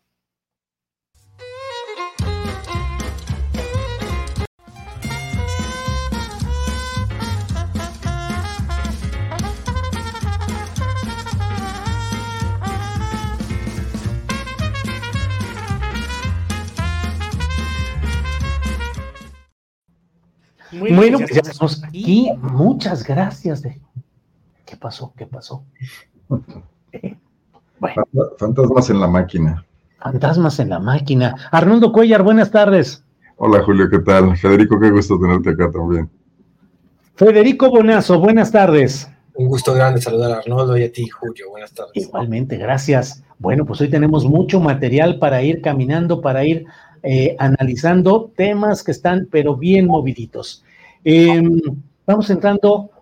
Mmm, Federico Bonazo, ¿qué te ha parecido en lo general este episodio en el cual Marcelo Ebrard decide mantenerse en Morena, me establece eh, ciertas condiciones, habla de un entendimiento con Sochi, eh, perdón, también habla de un entendimiento con Claudia Sheinbaum, y bueno, ¿cómo vas viendo todo este terreno, Federico? Pues creo que ha optado por la menos mala de las eh, opciones que le quedaban, que es permanecer en esto que se llama genéricamente 4T, permanecer en Morena, porque ha hecho el cálculo de que finalmente cualquiera de las otras opciones lo mantendría aún en un lugar menor en esta lid política, donde él se sintió por durante muchísimos meses en este sexenio el, que sería el próximo presidente, o en todo caso una de las dos figuras junto con Claudia Sheinbaum que tenía la legítima eh, aspiración y había hecho los méritos necesarios para, para ocupar la sucesión de López Obrador. Eh, hemos visto todo tipo de, de, equivocaciones de Marcelo Ebrard desde que se dio la contienda interna por, por la precandidatura en Morena. De entrada, eh, este Durán Barba que lo asesoró, si no me equivoco, es Durán Barba, este ecuatoriano que ha estado metido desde el sur del continente asesorando a Macri hasta otros candidatos de derecha y que cometió el terrible error de, intentar convertir a Marcelo Ebrard en algo que decididamente él no era, que es este comediante de TikTok que ordeñaba vacas y que lo sacaron de una seriedad, él había construido un personaje serio, respetuoso, eh, prudente, eh, profesional, hizo una gestión estupenda en la Cancillería, desde lo que vimos con Trump que parece imposible en, el comienzo de este sexenio establecer una relación cordial con el delirante del norte y se logró en una visita que, tuvo muchísimos resultados diplomáticos, hasta después lo que vimos con las vacunas, es decir, él había construido una figura de político profesional que convenció. Hey, it's Ryan Reynolds and I'm here with Keith, co-star of my upcoming film If, only in theaters May 17th. Do you want to tell people the big news? All right, I'll do it. Sign up now and you'll get unlimited for $15 a month in six months of Paramount Plus Essential Plan on us. Mintmobile.com slash switch. Upfront payment of $45 equivalent to $15 per month. Unlimited over 40 gigabytes per month. Face lower speeds. Videos at 480p. Active Mint customers by 531.24 get six months of Paramount Plus Essential Plan. Auto renews after six months. Offer ends May 31st, 2024. Separate Paramount Plus registration required. Terms and conditions apply if rated PG. Millions of people have lost weight with personalized plans from Noom. Like Evan, who can't stand salads and still lost 50 pounds. Salads generally for most people are the easy button, right? For me, that wasn't an option. I never really was a salad guy. That's just not who I am. But Noom worked for me. Get your personalized plan today at Noom.com. Real Noom user compensated to provide their story. In four weeks, the typical Noom user can expect to lose one to two pounds per week. Individual results may vary. También a a todo un morenismo más duro, más exigente, eh, sí, con ciertos códigos del centro, digamos, del centro político, y que veían en Marcelo Ebrard realmente al, estadista que debía suceder a este gran líder social que tomó la presidencia, que ha sido López Obrador. Eh, y él destruyó en la campaña esa imagen y después fue postergando y postergando la decisión de su futuro político en enredo tras enredo, eh, donde eso le, hizo perder aún más la credibilidad que había construido. Y después, bueno, Samuel García, eh, con la maniobra de último momento, eh, le quitó también la posibilidad de esa alianza con Movimiento Ciudadano, en la cual él tendría que volver a, competir en una interna que ya no es ni siquiera la de Morena, que es la interna que representa ni siquiera el 10% de las eh, intenciones de voto, y, no lo iba a hacer tampoco. En algún momento se supo que coqueteó o se rumoró o se especuló con que coqueteó con la idea de, de sacar, hacer la, la figura política que sacara a, la cada vez más decadente y desinflada Xochitl Galvez e ir realmente en un gran bloque opositor que uniera al PRIAN MC en contra de Claudia Sheinbaum. Que, que ese hecho haya producido también que, que hoy Claudia lo reciba en un gesto de grandeza política sin tampoco demasiado margen de maniobra, ni modo que Claudia le diga, no, ahora pues te vas, tampoco bueno, nos da este escenario donde se ponchó, se ponchó una imagen de político de centro progresista, profesional que tenía Marcelo Ebrard. Eh, pero pues el hecho de que se, quede en Morena es, eh, pues finalmente, qué sé yo, hay tan pocas figuras de políticos relevantes que me parece que es mejor a que se, a que se vaya y que se haya producido una ruptura. Arnoldo Cuellar, ¿qué opinas de este tema, por favor? Aquí no puedo menos que estar de acuerdo con la cita constante que López Obrador hace de un clásico como Hobbes, ¿no? De que la política se inventó para evitar la guerra o para sucederla en un momento dado, o el estado de violencia entre los individuos. Yo creo que me, me, parece muy bien que hayan hecho política. No sé qué está detrás de esto, no sé si sea el simple cálculo de Marcelo Ebrard o si también haya un planteamiento de diálogo, de sentarse y aplicar horas de de convencimiento, de intercambio de ideas entre la propia Claudia Sheinbaum, algunos operadores políticos intermedios, pero me parece bien porque al final de cuentas el objetivo está más allá de las ambiciones personales. O sea, e, este país le hacen falta muchas cosas, muchísimos avances. Estamos en algunos aspectos verdaderamente en, en, espacios casi medievales de, de, solución política de muchos temas. La procuración de justicia es un absoluto desastre, que es una de las cosas fundamentales para las cuales el Estado debería servir, ¿no? Que es para darle seguridad a la gente de vivir en paz en comunidad. Y ahí tenemos una super bronca. Entonces, eh, Marcelo Ebrard, con esa característica de técnico de gobernanza, que lo ha sido muy eficientemente, que lo fue en el PRI, que lo fue con Camacho, que lo ha sido eh, como jefe de gobierno, como secretario de Seguridad Pública, que es otro secretario de Seguridad Pública que salió a, hacer campaña en su momento, ¿no? Eh, es, es, un cuadro que le hace falta a cualquier cosa que sea lo que queramos definir como transformación del país, sea cuarta o sea primera, porque creo que las otras tres no han quedado de ver constantemente, ¿no? Y, el tema es que necesitamos modernizarnos sí o sí frente a un mundo cada vez más eh, acechado de, cuestiones eh, que pueden impactarnos a todos. La migración probablemente era un tema mexicano muy controlado y hoy es un tema del sur hacia el norte que nos atraviesa y que hay que atender de nuevas formas el cambio climático está ahí presente, lo acabamos de ver en Acapulco, pero se ve en otras cosas menos espectaculares eh, todos los días. Y, bueno, el país requiere con urgencia gente que se sienten a, primero a tomar acuerdos, luego a hacer diagnósticos puntuales, reales, objetivos de lo que está pasando, y luego a tomar decisiones y a eh, evaluar esas decisiones para ver si están funcionando o no que es, algo que le ha faltado muchísimo al actual gobierno, ¿no? La retórica fundamental, la movilización social fundamental, pero los resultados no. Entonces, eso le va a quedar eh, de herencia a Claudia Sheinbaum, le va a quedar de, de, pendiente además, le va a quedar de asignatura, y ahí hacen falta personajes como Marcelo, que ojalá no convierta en una obsesión esto de querer aparecer en la boleta. Puede aportar muchísimo a este país desde posiciones de, de poder importantes, no le ha ido mal al individuo manejándose a lo largo de, varios cambios de este país, ¿no? Ha estado ahí siempre presente en primera línea. Podría seguirlo estando y aportando cosas, ¿no? Claro. decir la doctrina Ebrar, así como hablamos de la doctrina Estrada en un futuro, ¿no? Sí, muy bien, Arnoldo. Arturo Rodríguez, buenas tardes. Buenas tardes, Arturo. Buenas tardes, ¿cómo están? Qué gusto estar una vez más por acá. Tarde, pero con ganas.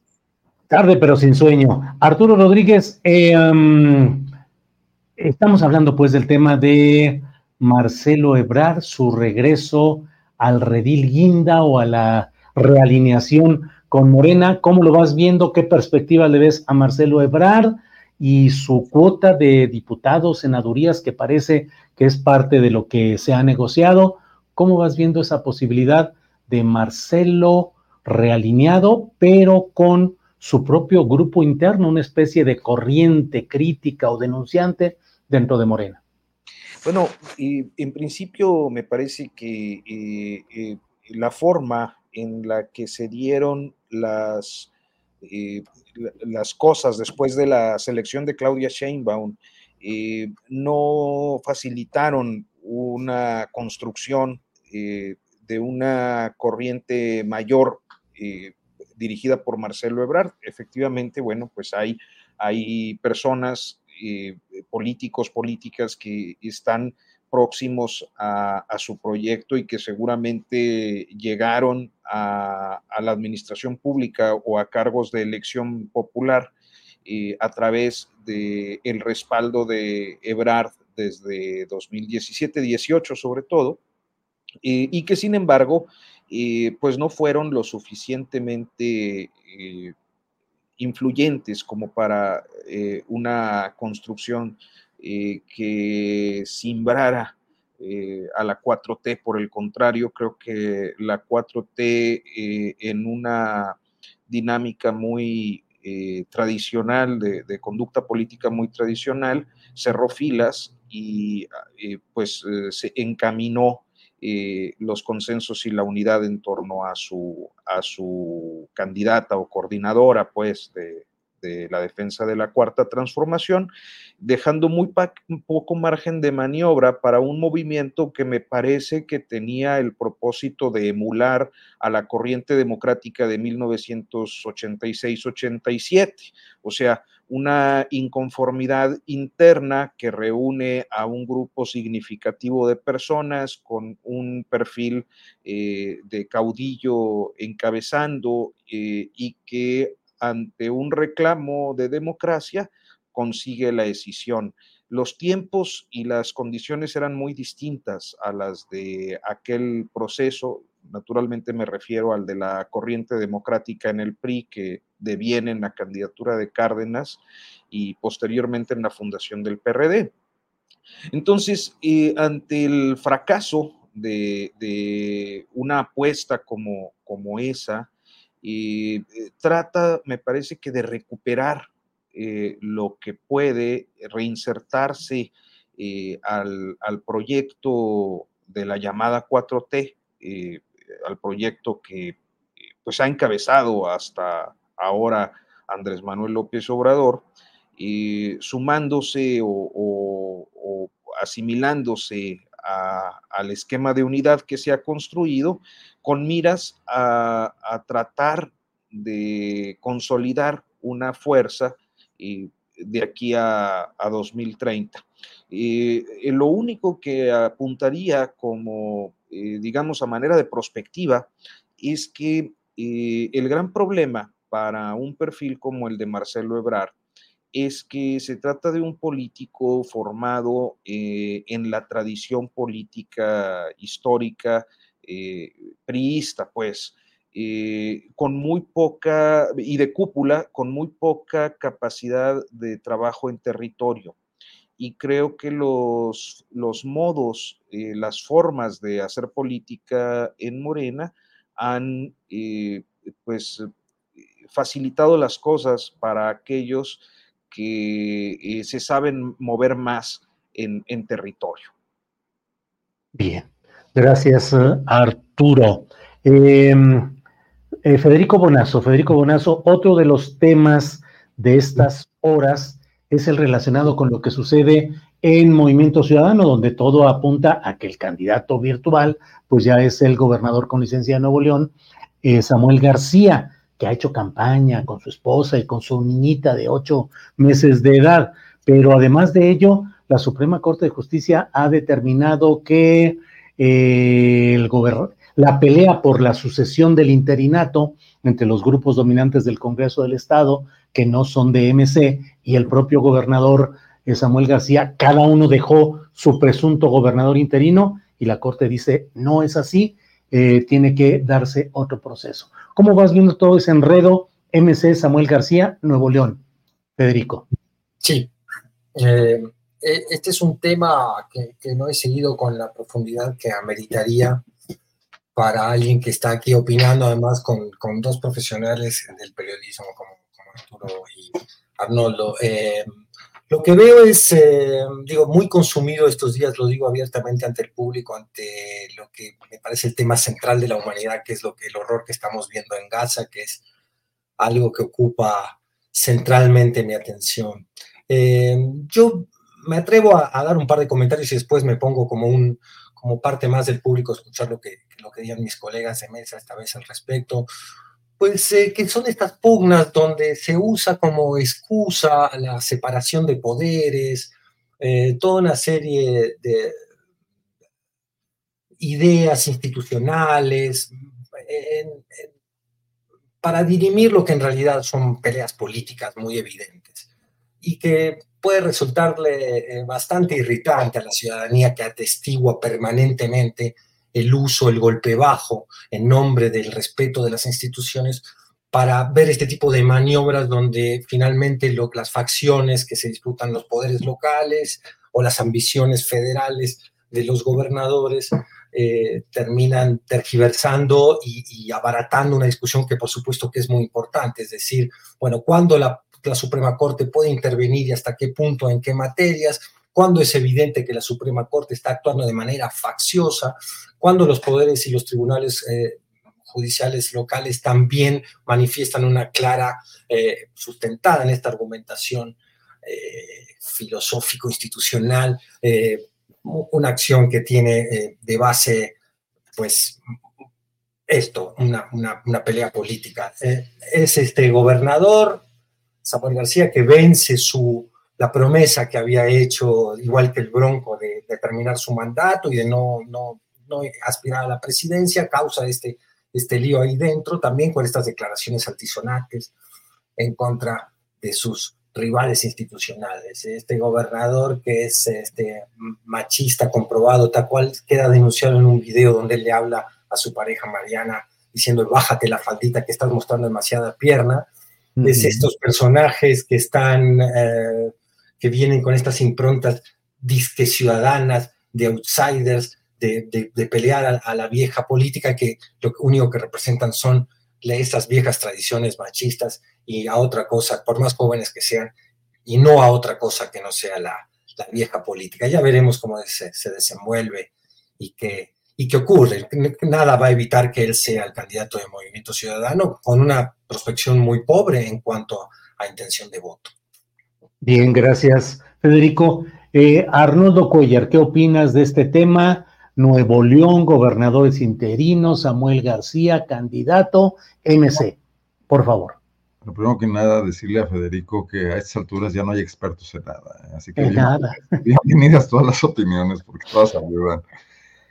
Pues mira, eh, veo eh, este tema que sí se va a convertir en central en, en el futuro del país, de los estados del país también, que es el tema de la gobernabilidad con políticos que pueden ganar elecciones, pero no ganar congresos, y que va a dar lugar a lo que ya desde hace rato estamos viendo como un fenómeno de feudalización política, de atrincheramiento, de cada quien en su, en su lugar, impidiendo gobernar a los otros, ¿no? Que también se reproduce a nivel federal. Eh, bueno, no hubo un amago de hacer la bancada ebrardista hace unos días también para negociar el presupuesto. Eh, la Corte, por su parte, ¿no? En Nuevo León, Samuel hizo todo lo que tenía que hacer para ganar popularidad, negoció con los poderes fácticos de la entidad, logró que se moviera el voto a su favor, pero no logró mover a los distritos ni al Congreso y entonces el PAN y el PRI, que quizás en el momento de su elección no estaban tan amarrados como ahora, juntos tienen una mayoría absoluta en el Congreso de Nuevo León. Y luego viene la disputa por esa vieja estructuración constitucional que nos heredó el priismo y que por más que ha recibido parches aquí y allá, no deja de ser la misma sustancialmente cómo elegir a un gobernador. Bueno, lo mismo que tiene al país amarrado con la falta de un presidente, la falta absoluta de un presidente. No, no, no estoy seguro si Arturo nos podrá decir si esto ya de alguna manera se solucionó, pero en la época del prismo era tabú hablar de esas cosas, ¿no? Eh, entonces, eh, me imagino, si es como en el caso de Guanajuato, que la licencia que pide Samuel García excede el tiempo bajo el cual él puede dejar a un, a un gobernador encargado del despacho y que hay que entrar en la figura del sustituto o del interino en un momento dado, porque, bueno, cada uno tiene sus características y eso ya le correspondería al Congreso, con el que no tiene diálogo, que lo ha venido golpeando, que protege también a un fiscal que le fue heredado y que también lo trae eh, pues por la calle de la amargura. Pero es el, país al que nos enfrenta el pluralismo que, que, podemos ver dentro de no mucho más generalizado, porque incluso yo creo que la planadora morenista es demasiado frágil y que, que todavía puede sacar el 24, pero que estos amagos que vimos ahora con Marcelo, lo que pasa en cada una de las entidades, hay tensiones todavía, aunque están soterradas en los estados donde se designaron aquí, aquí en Guanajuato las hay, entre la vieja guardia morenista y los neopanistas que ganaron la rifa del tigre de, la elección de candidato a gobernador y al Senado, cómo se pueda eh, mover en el futuro, pero creo que nos vamos a enfrentar y creo que una buena labor de nuestros, eh, nuestros diputados que tan distraídos están por otras cosas sería empezar a imaginar el nuevo escenario de gobernabilidad del país desde la propia ley, qué hacer en este tipo de casos, porque además resulta que ahora todo el mundo recibe un cargo para estar pensando al día siguiente en lo que viene y en a qué horas pide licencia para ir a buscar una nueva posición. Eh, resulta que la vieja camisa de fuerza del prismo, muy ordenada desde la presidencia de la República, pues se, diluyó sin que nadie comprara algo nuevo ni, ni, la recociera de ninguna manera. Y vamos a tener serios problemas, de lo cual creo que Nuevo León nos da un primer atisbo, ¿no? Y bueno, ahora interviene la Corte y el ministro Lainez diciendo que ninguno de los dos, y probablemente tenga razón, probablemente Samuel no puede dejar un gobernador que excede el plazo, que le, que le da la ley y probablemente el Congreso se pasó de listo al poner a un panista que era presidente del Tribunal de Justicia. Eh, no conozco la argumentación jurídica eh, del ministro en, en, esos casos, pero es otro factor en juego, ¿no? Ahora la tremenda corte, ¿no? Bien, gracias. Eh, vamos ahora con Arturo Rodríguez. Arturo, por favor, ¿cómo ves todo este tema tan amplio? Por favor. Bueno, eh, eh, el caso de Samuel García ha sido, creo que motivo de muchos comentarios y de muchos este, análisis desde que irrumpió en la escena pública siendo senador para, para eh, procurarse la gobernatura de Nuevo León que finalmente consiguió a partir de un posicionamiento poco convencional y me parece que no aplicable eh, en todo el país y en todos los estados, que era, bueno, pues eh, a través de las redes sociales mostrar este esquema de, high life, de, aspiracionista, digámoslo así, eh, una, una, vida muy aspiracional para el tipo de población norestense en, concreto, y una chabacanería que pues le da la identificación con amplios sectores de, las poblaciones del noreste mexicano. Y, sin embargo, eh, una persona, me parece que tan local eh, y tan rudimentaria eh, en su práctica política, que pues sigue llamándonos la atención y, polemizando diferentes temáticas en este episodio más reciente, pues con lo de su solicitud de licencia, procura de la candidatura presidencial y dificultades con la sucesión. el caso concreto de Nuevo León es el de un electorado muy peculiar, donde se elige de una manera que no se elegiría creo que en ninguna otra parte del país a, personajes que parecen ser eh, pues bravos norteños, disruptivos, y, pero que pues en, en, términos eh, de, praxis política son muy limitados. Y hoy lo que observamos, además de lo que ya han dicho, me parece que de manera muy atinada, es que luego cuando me toca el último ya no me dejan mucho que comentar. y creo que tiene que ver este, con eh, pues este aspecto de constitucionalidad local que hace difícil eh, la sucesión anticipada eh, con, con tanto tiempo, por, porque así lo, lo establece la legislación local. Y, y, entonces estos afanes de, de llevar a la discusión política lo que en la ley es muy claro, que también es una tendencia generalizada. El propio presidente López Obrador lo hace con cierta frecuencia. Y en cualquier caso, eh, me parece que el, el, papel que jugará eh, en estos meses eh, Samuel García, pues podrá ser un elemento ahí de, entretenimiento, de impacto en las redes sociales, pero de, muy escasa relevancia política en, la elección presidencial. Bien, Arturo, gracias. Vamos a regresar con Federico Bonazo. Federico, eh, hay otro tema. Oye, antes, antes de avanzar en, temas eh, locales, yo no puedo dejar de preguntarte tú que estás muy atento a todo el proceso electoral de Argentina, ¿cómo viste esta etapa del debate entre Javier Milei y Sergio Massa? Yo uso mucho el, la referencia que tú usaste en, en alguna ocasión aquí en el programa, de que Sergio Massa es como que Morena hubiera presentado de candidato presidencial a Agustín Carstens, para que no nos equivocamos, equivoquemos y no creamos que Sergio Massa es la personificación de la avanzada progresista y de izquierda eh, a la vanguardia en Argentina. No lo es, es así como tú lo planteas, pero bueno, hubo un debate en el cual francamente se vio muy mal Javier Milei, tuvo el rechazo incluso en las portadas de los principales medios, los convencionales de Argentina, que dijeron, pues perdió mi ley, o sea, ¿cómo viste todo eso? Y te lo pregunto porque si de algo eh, adolece el proceso político mexicano es de verdaderos debates. No hay debates en el proceso interno de Morena, se evitaron. El INE está programando ya algunos, pero suelen ser muy acartonados. ¿Cómo viste ese episodio y cómo lo ubicamos en la necesidad de debates también en México? Perdón por tan larga presentación o explicación, Federico. No, no, eh, eh, hay dos aspectos.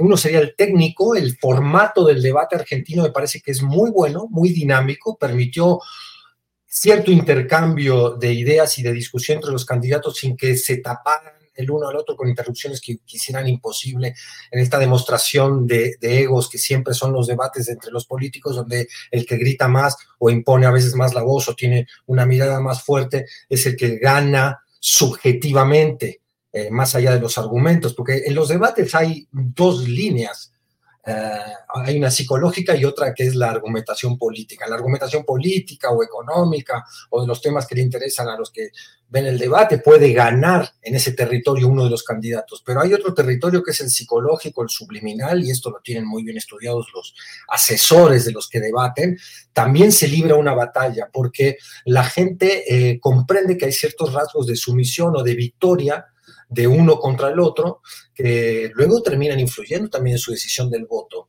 Eh, y este, el formato de los debates argentinos, tanto en los presidenciales anteriores que vimos, donde eran cinco personas debatiendo, que lo cual complicaba aún más las cosas, como en este de uno a uno, eh, realmente eh, deberíamos adoptarlo aquí en México. Me pareció que es muy bueno para que se dé un debate interesante, divertido incluso como espectáculo que también son los debates políticos, y por otro lado, eh, que permita un, cruzamiento de ideas. En cuanto a la alegría de muchos de que ganó Massa, todos anticipábamos un cierto descuartizamiento de mi ley, porque él mismo ha metido la pata desde las pasos hasta acá con, tanta, con tanto talento que, se iba a exhibir eh, su tendencia a ser un payaso, su tendencia al histrionismo, su tendencia a contradecir promesas eh, en una época y luego en otras eh, modificarlas. Es decir, eso lo anticipábamos, pero muchos también de los que decimos Massa ganó el debate sabíamos que lo iba a ganar y lo ganó según nuestros criterios y nuestras maneras de ver la discusión. Yo creo que para muchísimos indecisos, para muchos chavos que están convencidos aún del discurso libertario de, de cada vez más tambaleante por sus propias contradicciones, no sé si ganó masa del todo, porque hay un argumento muy fuerte que tiene ley que es, ok, todo lo que nos propone se, se escucha muy bien, pero ¿qué pasó? ¿Por qué no lo aplicaron en todos los años que han sido gobierno o en el año y pico que tú has sido ministro de, economía teniendo una inflación del 140%. Es un argumento que eh, sabíamos, es el que más se le iba a complicar contrarrestar a Massa. Eh, sí, sí, ganó en autoridad, se vio un político profesional al lado de un payaso, que es lo que es mi ley, ¿no? Yo lo decía en algún comentario, es una cruza entre el pato Donald y Videla, un tipo de ideas políticas muy represoras, muy autoritarias, que cuando lo han confrontado en cuanto a su sentimiento democrático, su convicción democrática, ha eludido la pregunta. Es un tipo que evidentemente tiene sus cuestionamientos al mismo sistema democrático y eso representa. Eh, y que tiene este fanatismo ultra de, mercado ultraliberal que, bueno, eh, aplicado a la realidad social argentina o económica argentina, dicho esto por economistas incluso, no tiene ninguna posibilidad de realizarse. Entonces vimos un debate que a mi modo de ver no ha cambiado y lo que muestran las eh, encuestas es que no ha cambiado demasiado este, y lamento decirlo, un poco empate virtual que hay, con quizás en algunos lados un poquito más de preferencia hacia Massa. Si además eh, recordamos los, los, resultados de la primera vuelta, Massa le sacó un buen cacho a Milei, pero esto se ha vuelto un poco a emparejar no sé, no tengo un pronóstico claro de lo que va a suceder. Yo creo que va a ganar Massa, que ha sido detenido este primer embate de la ultraderecha argentina, pero no lo sé, no cantaría victoria todavía. Me preocupa, sinceramente, mucho lo que pueda ocurrir allá. ¿eh? Bien, gracias. Gracias, Federico. Em, vamos con eh, Arnoldo. Arnoldo, el Senado de la República ha votado por unanimidad a favor de solicitar a la Fiscalía General de la República que atraiga el caso del asesinato de Ociel, Jesús Ociel Baena, el magistrade, según la denominación oficial del propio tribunal, del propio Tribunal Electoral de Aguascalientes. Hace algunos minutos, al principio del programa, entrevistamos a Mónica Cervón, que es eh, eh, reportera de Pop Lab, eh, del cual tú formas parte de la dirección colegiada. Eh, ¿Cómo ves este tema? ¿Cómo ves la desconfianza generalizada de la ciudadanía respecto a las primeras averiguaciones de una autoridad que puede tener en apariencia toda la contundencia forense, pero que la gente no le cree, como ayer se dieron manifestaciones a lo largo y ancho en varios estados, nueve estados cuando menos, eh, exigiendo que haya verdadera justicia y que no se manipule este caso. ¿Cómo lo vas viendo, Arnoldo, por favor? Voy a dejar mi comentario desordenado para regresar al tema de Samuel al final, para no poner mucho desorden. como quieras, como quieras, adelante. No, bueno, a ver, ¿de dónde quieren las fiscalías de este país tener credibilidad, Julio? Si una y otra vez nos han asestado explicaciones absolutamente increíbles, faltas de acomodadas políticamente, bueno, caso tras caso, cada vez que un caso sube a la palestra mediática, eh, las fiscalías nunca quedan bien porque administran políticamente las cosas, porque sí tratan a, la ciudadanía, como dijo el papá del magistrade, que, que, no solo era su nombre oficial, sino que era como él quería que le llamaran, ¿no? Que creo que es, y que además se lo ganó con su activismo. Eh, ve el país, recórrelo de un extremo a otro y no hay un fiscal que se caracterice por ser un funcionario público decente, que diga la verdad con transparencia, que trate con el mismo rasero a todos los casos, que cuando se trate de casos que, le importan a los gobernadores, con los que tienen pactos o con los que tienen conflictos, pero con los que no tienen una relación institucional, lo administren siempre. Entonces, no puede ser que, que, quieran que a la primera de cambio este fiscal de Aguascalientes, que además ha sido muy torpe en sus declaraciones, igual que el secretario de Seguridad del Estado, eh, pretendan que tener la más mínima credibilidad, ¿no? Contando novelas y adelantándose a conclusiones, eh, dejando fuera muchísimas líneas de investigación, yendo con lo que con lo que vieron en primerísima instancia y con que las cerraduras no estaban rotas, como si esa fuera eh, una prueba contundente, ¿no? Debieron haberse esperado. Pero lo, ¿qué ocurre con estas procuradurías? Hay casos en los que no te dicen absolutamente nada si no quieren hacerlo por el debido proceso. Y aquí salen rápidamente a hablar y a sacar conclusiones anticipadas. Y si eso lo reúnes con el tema también, eh, pues bastante eh, comprobado y, muy estudiado de cómo han sido revictimizadas eh, las mujeres, las, personas de la, diversidad sexual por este tipo de, de procuradurías, de fiscalías, que son machistas, que son misóginas, que son homofóbicas, transfóbicas, etcétera, pues no, no hay manera de que tendrían que, donde eh, no nos presumen constantemente cuando toman cursos y, eh, ponen en marcha protocolos de perspectiva de género y ganan hasta premios por eso, pero al primer caso de inmediato van y meten la pata, flagrantemente.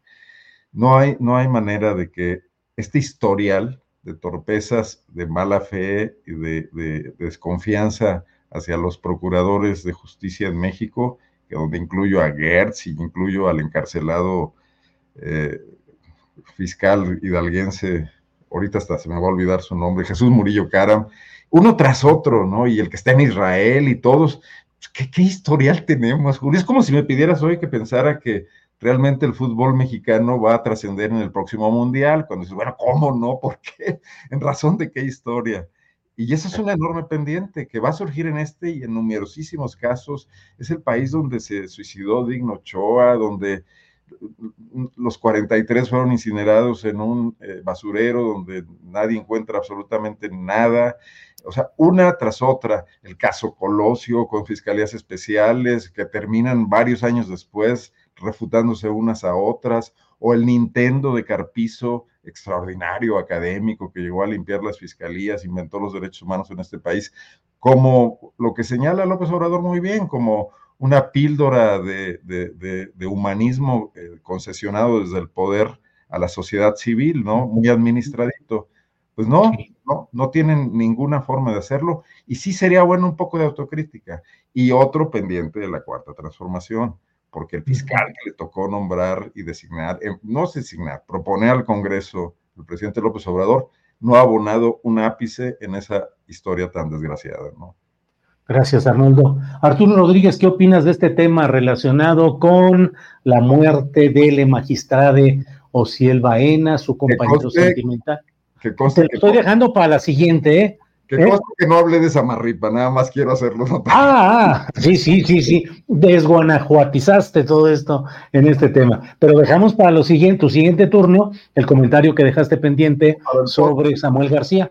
¿Mm? Ok es la primera vez que no guanajuatiza este Arnoldo, sí, fíjate ¿no? Qué esfuerzo hizo. ¿sí? fue algo así, casi, casi estuvo a punto de decir, bueno, porque Guanajuato, que es vecino de Aguascalientes, y además Amarripa, y vámonos.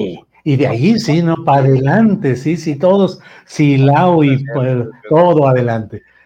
Arturo, ¿cómo ves este tema, por favor? Este, a mí creo que la información todavía es muy escasa y a mí no me deja de llamar la atención cómo hay ciertas figuras que han cobrado notoriedad, especialmente en estos años donde las redes sociales pues son accesibles para tantísima gente, para todos. Este, y que esa notoriedad ha servido para abrir brechas eh, que este, no existían, ¿no? Eh, y que han generado eh, olas de simpatía eh, por, por, pues yo creo que una necesidad a veces eh, consciente y a veces no, pero una necesidad de que el pluralismo, la diversidad, la representación de todos esté presente en la discusión pública y en los asuntos públicos. Y digo esto porque estaba pensando eh, ayer cuando, cuando vi esta, esta noticia que además, eh, pues yo no, no conocí, jamás tuve interacción con, con Ociel Baena, pero sí teníamos amigos en común eh, Saltillense, Arturo. Sí, sí, justo por, por eso, este, inclusive colegas periodistas que, no estudiaron periodismo, estudiaron derecho eh, y que fueron compañeros de generación o compañeras de generación, en fin, gente de, mi ciudad que eh, ha tenido, había tenido en alguna etapa o, había mantenido una relación de amistad, este, pero yo no, no lo conocí, no le conocí y sin embargo, eh, pues no deja de llamarme la atención que ocurra este, este episodio, eh, como en su oportunidad eh, sucedió con, con, otro, otro perfil, con, con otro origen y, con otra causa o con otras causas como lo era el Mijis Potosino, que también cobró una tremenda notoriedad este, eh, en su participación en asuntos públicos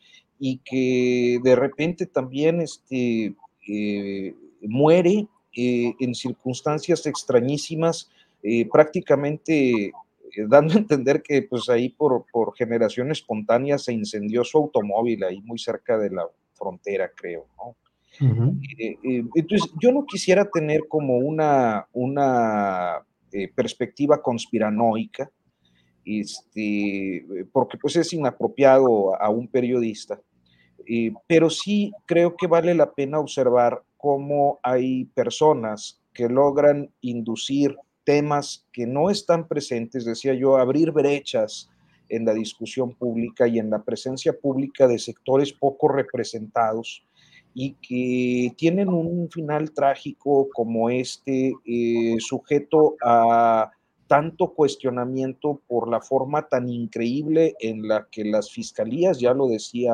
hace unos momentos Arnoldo, a partir de, del mal cálculo político que los hace gestionar las crisis de manera inmediata, eh, terminan dejando una sensación de impunidad y creo que ese es el caso en, esta, en esta ocasión. Un proceso de investigación demasiado pues desasiado en su manejo público que nos deja pues la, perspectiva de que, de que Osiel Baena, el, el magistrade, este, y pues no, no está siendo, recibiendo justicia. Y yo creo que un, un, enojo y una indignación eh, cada vez más eh, notoria, tanto en la población LGBT más, eh, como en pues aquellos sectores, vamos a decirlo así, progres buena ondita, como, como los de aquí presentes. Como aquel, como aquel que ya sabes. no, pues que ah. sí nos sentimos, eh, o, sea, a mí me parece como, ahora sí que no como periodista, como ciudadano, eh, me parece muy preocupante, ¿no? Que, que, una voz que abre brechas para un sector de la población que no está dignamente representado concretamente en el Poder Judicial, eh, sea muerto eh, se encuentre muerto de esta, de esta manera, generando tantas incógnitas sobre eh, la forma en la que, en la que murió y, la cancelación naturalmente eh, de, una presencia importante, única en América Latina, como era la de la de la magistrada de Bay. Gracias, Arturo. Federico Bonazo, aprovecho la vena de conocimiento internacional que tienes y tu tuiteo constante sobre estos temas para preguntarte qué opinas sobre eh, las protestas que en México se han ido dando o la solidaridad con eh, Gaza, con Palestina, la denuncia de lo que está sucediendo en aquella región y al mismo tiempo una postura como la del gobierno de México que dice no vamos a romper relaciones con Israel. Eh, ¿Qué opinas de esa postura del gobierno de México y de la, no sé si en México estamos teniendo la debida eh, percepción suficiente de lo que está pasando allá, de la gravedad del asunto, o bien que la gente no se expresa en la calle en manifestaciones realmente masivas, como está pasando en otros lugares. ¿Qué nos dices sobre esto, Federico? Mm, yo he venido pensando mucho en, cómo la, hay una derecha que ha homologado los temas o los ha juntado, no solo discursivamente o ideológicamente, sino que lo vemos en posicionamientos muy concretos ante dramas que aparentemente son muy diferentes y que pienso yo son finalmente el viejo drama del conservadurismo, de una tradición. Lo vemos en esta señora que grita en España ante la, el regreso o, o, la confirmación de un nuevo gobierno progresista, si es que eso podemos llamarle a Sánchez, eh, grita desesperada con una bandera española y grita por qué, grita porque piensa que se desmoronan ciertas tradiciones que están en juego, cierta manera de ver la vida, la aterra el cambio y ese miedo al cambio, al diferente, al otro, apoyado en la xenofobia, en el racismo, permea en todas estas derechas. Eh, antes de, comentarte, por supuesto, lo más brevemente posible el tema de Gaza, eh, hago un comentario sobre el magistrade, que además insisto la importancia de decirle magistrade y magistrade y magistrade cuantas veces sea necesario para que esa E se le quede grabada en la cabeza a tanto reaccionario que incluso ante un drama como el que ha vivido él y su familia, están defendiendo las reglas de una institución como la Real Academia Española que se irrita cuando se usa la E, sin entender que el mundo cambia. Eh, vemos que hay un conservadurismo que quiere conservar un lenguaje inamovible como representación de un statu quo hasta las reacciones repugnantes, porque si, si, eso no ha sido un crimen de odio, concretamente este caso, eh, la reacción que hay de odio a lo diferente, a este a este magistrado que, que se pintaba la boca y que se vestía con falda y que eso representa un desafío tan terrible para algunas conciencias que después viven una doble moral espantosa, eh, también genera, por otro lado, la resistencia y, las manifestaciones, y aquí voy, intento unirlo con lo de Gaza, de toda una población que entiende que, que la libertad, porque además para colmo estos señores se han robado el término libertad, y hablan de la libertad por todos lados, pero les parece horrible que haya una persona que tenga la libertad de, sentirse a sí misma, manifestar sus preferencias eh, sexuales o su, o su, derecho a la no identidad, porque también tiene derecho a no tener una identidad definida en este mundo binario de que eres esto o eres aquello. Hay una resistencia, repito, de la decencia del mundo que ve en ese acto de libertad el futuro mismo de nuestras sociedades. Y, lo hemos visto con respecto al tema dramático, espantoso de Gaza, donde hay toda un, todo, un líderes políticos que siguen negando el genocidio, siguen evitando usar la palabra cese del fuego. Veíamos al, senador progresista Bernie Sanders en Estados Unidos ya ahora sí molesto con los crímenes de los niños, tardó 3.000 niños en molestarse, pero por lo menos es una de esas voces que uno esperaba que desde adentro de las tripas del monstruo protestaran contra el apoyo de Estados Unidos a Israel. Pero por más que protesta y se indigna ante la muerte de niños, no usa la palabra o la frase cese del fuego. Eh, siguen todos estos líderes evitando llamar a las cosas por su nombre, intentando resistir una narrativa que se ha desmoronado ante las imágenes que vemos del horror en Gaza, que es la frontera donde se dirime qué somos como especie, qué somos como sociedad global, qué somos todos estos países que decimos respetar los derechos humanos y la democracia. ¿Qué es esto que estamos viendo? Donde no solo matan niños todo el tiempo, sino que en nombre de la democracia Israel secuestra activistas que son los que están denunciando el horror que ven, activistas judíos de, nacionalidad israelí, ni siquiera palestinos. Entonces, libran en este momento creo que muchos frentes de batalla entre aquellos que han usurpado el vocablo libertad, pero en realidad les espanta la libertad ajena.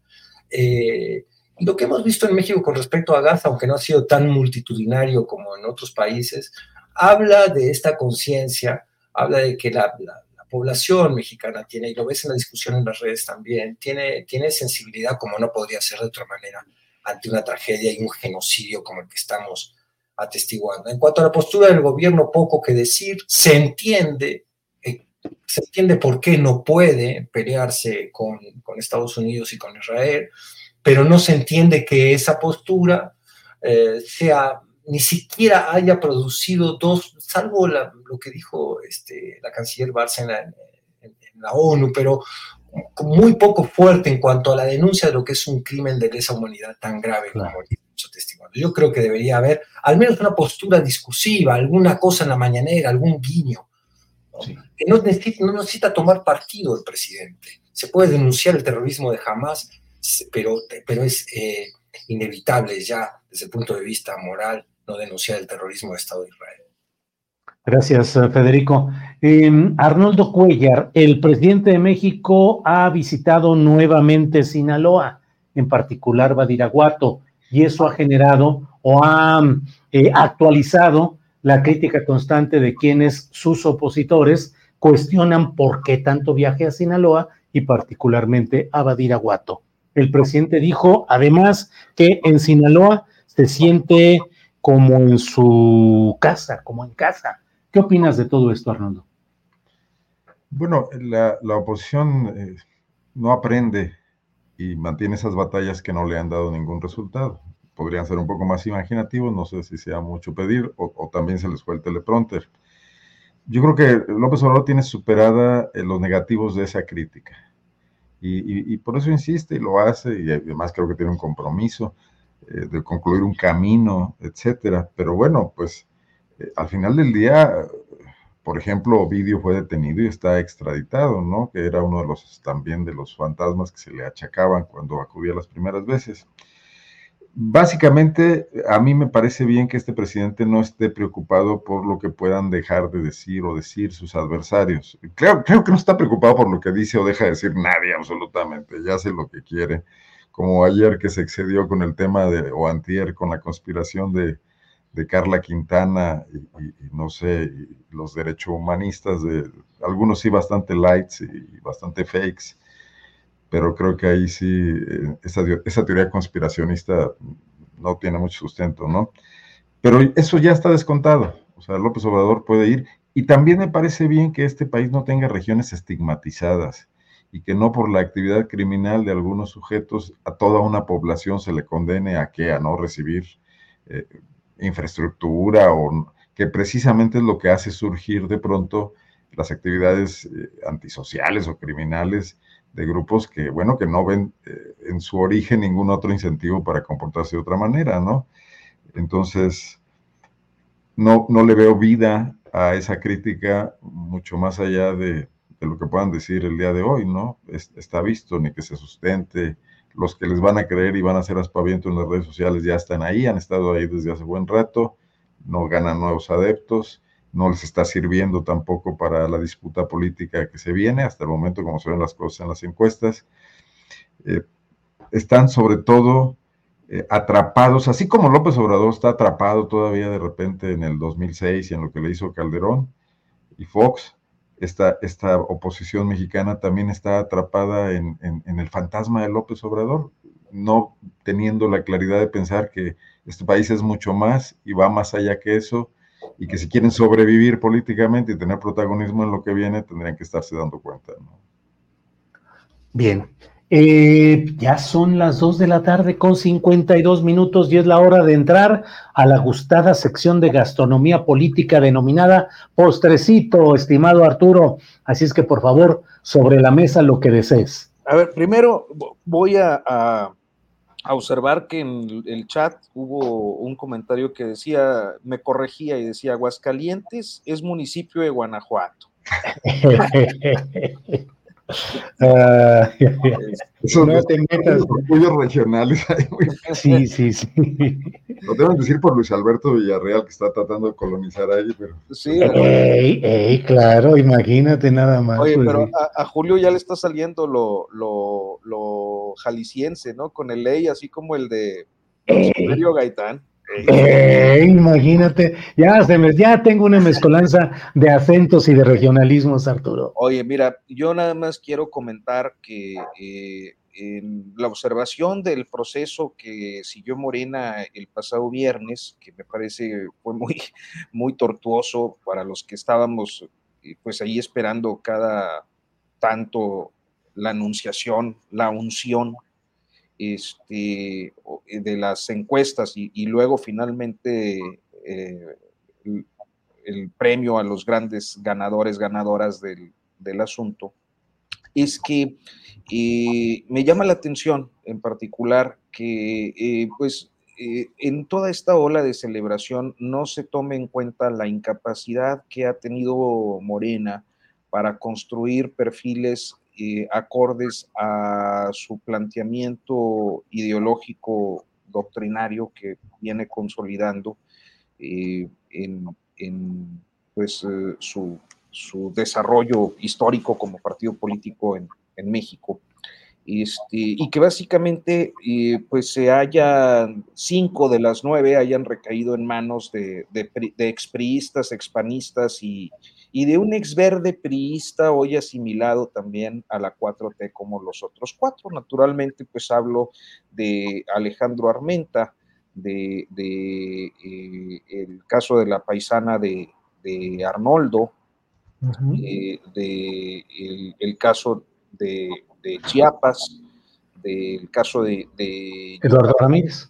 De Eduardo, Ramírez en Chiapas y de, y de Guacho Díaz Mena, de, Joaquín Díaz Mena en, en Yucatán, este, pues como ejemplos, de, y, el caso de Jalisco, naturalmente, con la, con la expriista, que se me va el nombre, eh, es Claudia, Delgadillo. Claudia Delgadillo. Este, porque bueno, pues estamos hablando de este gatopardismo político que si bien es cierto, las izquierdas eh, eh, han tenido que adoptar para poder tener conquistas electorales, a estas alturas me parece que eh, Morena eh, ha tenido un avance electoral tan significativo que ya no tiene necesidad de seguir echando manos de, los viejos y viejas conocidos, conocidas, conocides, aquellos que les molesta la E, estoy viendo en el chat, eh. Este, pero, pero de manera muy, me parece importante destacar, de manera muy significativa la designación de eh, personas que han estado cerca del movimiento social y, en particular eh, el caso de la Ciudad de México, eh, porque era una oposición, una contradicción completa, ¿no? Por un lado, un policía que representaba los tiempos más oscuros de, la política policiaca y, de policía política en este país, y por el otro, una mujer que viene del movimiento social, sí. el y que fue parte importante del PRD en los 90 y fundadora de Morena. El caso de Morelos, que me parece también destacadísimo, este, con una mujer que viene eh, en ambos casos de, de, oír línea de masas, si no me equivoco, de formación maoísta. Sí. Este, y eh, el de Javier May, muy destacadamente, porque me parece que se trata de una persona que ha venido acompañando al proceso López Obradorista desde el episodio más temprano de 1989. Entonces, eh, creo que valía la pena hacer esta, esta observación para contrastar la diferencia de, de estos cinco perfiles con estos otros tres. Muy bien, Arturo, sé que tienes una cita y nosotros aquí todavía nos vamos a tardar algunos minutitos más. De hecho, ya te excediste en el tiempo en el que debería estar por aquí, así es que creo que te agradecemos la presencia. se llega, queda hombre. llega tarde y se va temprano. ¿Cuál debe ser? ¿Cuál debe ser? Arturo. Les agradezco mucho. Gracias, Arturo, que te vaya bien. Gracias, hasta luego. Eh, nos había avisado que tenía que irse hace ya rato y sin embargo aquí nos picamos con la plática. Eh, veamos cuando viene, entonces cuándo. Sí, así es. Arnoldo, por favor, postrecito. Mira, rápidamente, eh, vengo de naranja y es casual. sí, ya te cotorrearon de que andas de naranja. Y, y, bueno, hay cosas que están pasando en Guanajuato yo creo que Samuel García no será tan anecdótico como decía Arturo, porque al final de cuentas sí le va a hablar a un electorado pues, quizás simplista, quizás también muy confundido y quizás a la búsqueda de alternativas, y no confundido por su causa, sino porque estos políticos que tenemos también no, no, no provocan otra cosa más que confusión. Entonces, siento que ahí puede haber una apuesta interesante, que también está algo medido eso y que también eso eh, le cerró posibilidades a, a, de negociar como él hubiera querido, porque yo no, no creo que Dante le haya cerrado la puerta, sino que al momento en que se sentaron no lograron llegar a un precio razonable sobre el tema de la, de la, mm, de la transición a Movimiento Ciudadano. En Guanajuato acaban de, de anunciarle el reclutamiento de una priista, Yulma Rocha, que ha sido diputada federal, diputada local, que es brillante, que es una mujer joven, que empezó muy joven en política, ha hecho una buena carrera legislativa y que la traía la gente de Alito aquí en Guanajuato, la, dirigente potosina que tiene el PRI de Guanajuato, pues este, atrapazos adentro del Congreso, tuvo que separarse de la fracción y la van a enviar, o ella aceptó, o llegaron al acuerdo de que será candidata a gobernadora. Y yo creo que la apuesta ahí es que MC pase de ser un partido Aquí sí anecdótico, más o menos, ya han venido creciendo, ya lograron colocar regidores en algunos municipios, algunos alcaldes, pocos aún, y luego les defeccionan porque el PAN aquí es experto en ir, en ir por ellos y reclutarlos de regreso. Pero pueden llegar a ser un partido de dos dígitos en Guanajuato e incluso eh, desplazar la votación del PRI, llevarlo a, a, cuarta, quizás quinta fuerza política, ¿no? Entonces habrá que estar viendo cómo, cómo evoluciona eso. Y ya rápidamente nada más para decir que esta absurda defensa del idioma que vemos en muchas partes, no solamente en el chat, sino con muchos eh, actores en las redes sociales y hasta políticos, se me hace lo más absurda, porque si hay algo que no obedece reglas, que fluye, que cambia todos los días, es el idioma. Y nosotros mismos lo cambiamos, nuestros hijos no hablan como nosotros, ni como nuestros padres. Eh, si Cicerón hubiera creado un comité de defensa del latín, no existirían y hubiera tenido éxito ni el español, ni el francés, ni el italiano, etcétera, etcétera. Entonces, ahora sí que como decía Cervantes en el Quijote, es como querer ponerle puertas al campo, ¿no? Bien, gracias, Arnoldo. Eh, Federico Bonazo, te toca el postrecito final, final, por favor. Bueno, agradecido, Julio, contigo y con tu audiencia de, de que me des este espacio siempre digo yo, para parapetar ciertos huecos este, periodísticos, este periodista que me has en el que me has convertido, ah, querido. Muy bien, qué bueno. Una voz que yo lo único que quiero ser, quizás la voz de, un ciudadano más que quiere estar informado en un mundo donde informarse no es del todo fácil y que es un lujo compartir una mesa con, con Arnoldo, con Arturo y contigo mismo, Julio. Es, un lujo para, mí. Em, yo voy a insistir para despedirme eh, con cierta, con un tema que es, que es triste, que es lo que estamos atestiguando en Israel, y ya no podríamos decir solo la franja de Gaza, sino que estamos viendo ya el bombardeo de Libia, el bombardeo de Siria, el, el, asesinato de palestinos en, Cisjordania, tal cual nos ha reportado Temoris Greco, al que por cierto no le he visto un tuit hace 24 horas, no quisiera preocuparme, no sé si tú tienes noticias de él, pero... No, ayer, ayer también, ayer eh, tuve comunicación con él, pero por ahí de media tarde, de, antes del programa, o sea, 24 horas efectivamente. Si se dirime ahí la causa de la humanidad, sin convertir esto en un panfleto, pero sin quitarle la importancia a la palabra humanidad. Eh, yo creo que hay mucha gente que no soporta ya ver los videos. Eh, yo cuando bajo a, a, cenar a casa y tiro el tema sobre la mesa, mis hijos dicen, papá, por favor, ya. Mi mujer me dice, por favor, no, no entres en lo descriptivo. Pero yo creo que aunque nos rompan el corazón, aunque hablen de cosas que no queremos admitir de nosotros mismos como seres humanos, de cómo hemos sido capaces de reproducir una crueldad que por lo menos habíamos denunciado en los hechos del nazismo y que habíamos intentado eh, frenar en, la proporción de la que estamos viendo ahora. Eh, si no los vemos, si no nos enfrentamos a esa evidencia, si la barremos debajo de la, alfombra, si no acompañamos a los gritos desesperados que nos llegan desde allá, como los que muestra gráficamente este, este video del doctor noruego de Médicos Sin Fronteras, donde le habla a los líderes del mundo diciendo, ¿están escuchando los gritos? De este hospital que debería ser un santuario para curar, para reponer, para proteger a la gente y está siendo bombardeado. ¿Quién puede bombardear un hospital? Con ninguna excusa estamos atestiguando el ascenso de un poder eh, que no le tiene miedo a nada y que ese no miedo a nada puede llevar a una catástrofe en la región y al mismo mundo. Yo creo que todos los ciudadanos de todo el mundo tenemos que estar enterados al respecto y desde las trincheras individuales y colectivas que encontremos, denunciar, boicotear, estar en contra permanente. ¿Qué hubiéramos hecho si hubiéramos atestiguado Auschwitz en tiempo real? No estaríamos reaccionando como debemos reaccionar en este caso. Ese sería el mensaje para despedirme. Federico, muchas gracias. Arnoldo Cuellar, muchas gracias. Nos vemos pronto. Hasta luego. Absoluta coincidencia con Federico. Saludos. así es, así es. Gracias. y hasta pronto.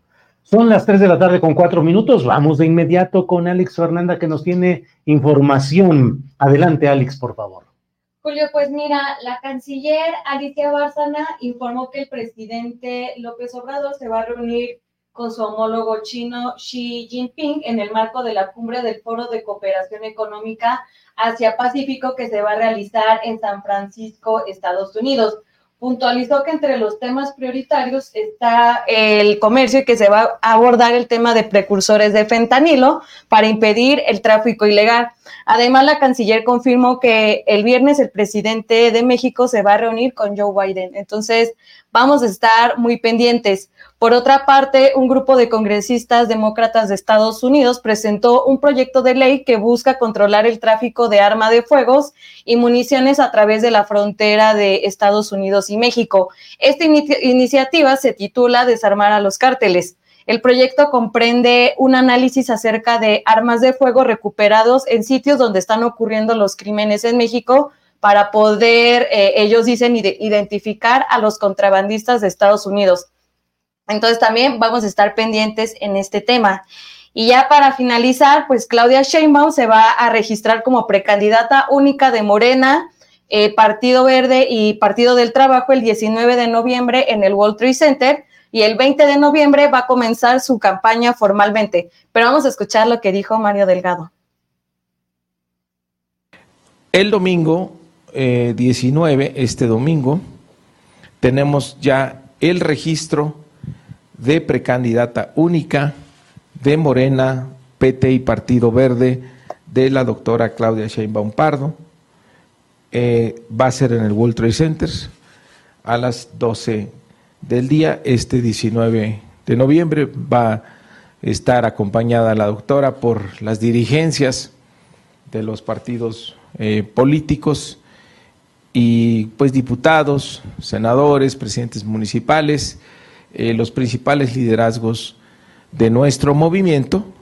Se registrará el domingo y el 20 de noviembre arranca ya formalmente su campaña. Ella va a anunciar dónde arrancará su campaña y en qué eh, horarios.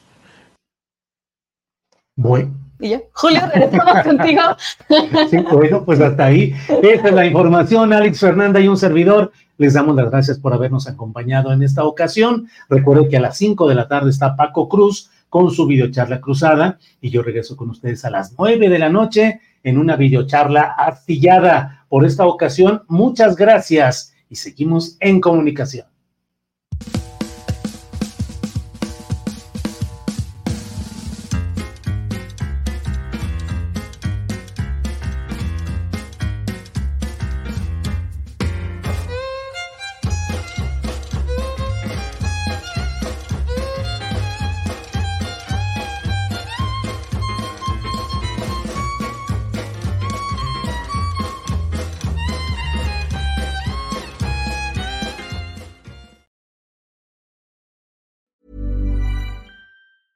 ¿Te preocupas por tu familia? Entonces, ¿por qué darles solo huevos ordinarios cuando pueden disfrutar de lo mejor? Eggland's Best, los únicos huevos con ese delicioso sabor fresco de granja, además de la mejor nutrición, como 6 veces más vitamina D, 10 veces más vitamina E y 25% menos de grasa saturada que los huevos regulares, además de muchos otros nutrientes importantes. Así que, dales los mejores huevos. Eggland's Best, mejor sabor, mejor nutrición, mejores huevos. Hola, buenos días, mi pana. Buenos días, bienvenido a Sherwin Williams. ¡Ey! ¿Qué onda, compadre?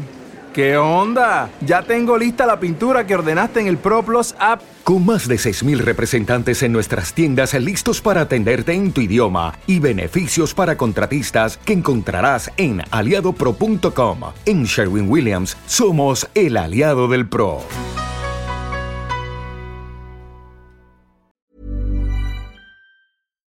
Para que te enteres del próximo noticiero, suscríbete y dale follow en Apple, Spotify, Amazon Music, Google o donde sea que escuches podcast. Te invitamos a visitar nuestra página julioastillero.com.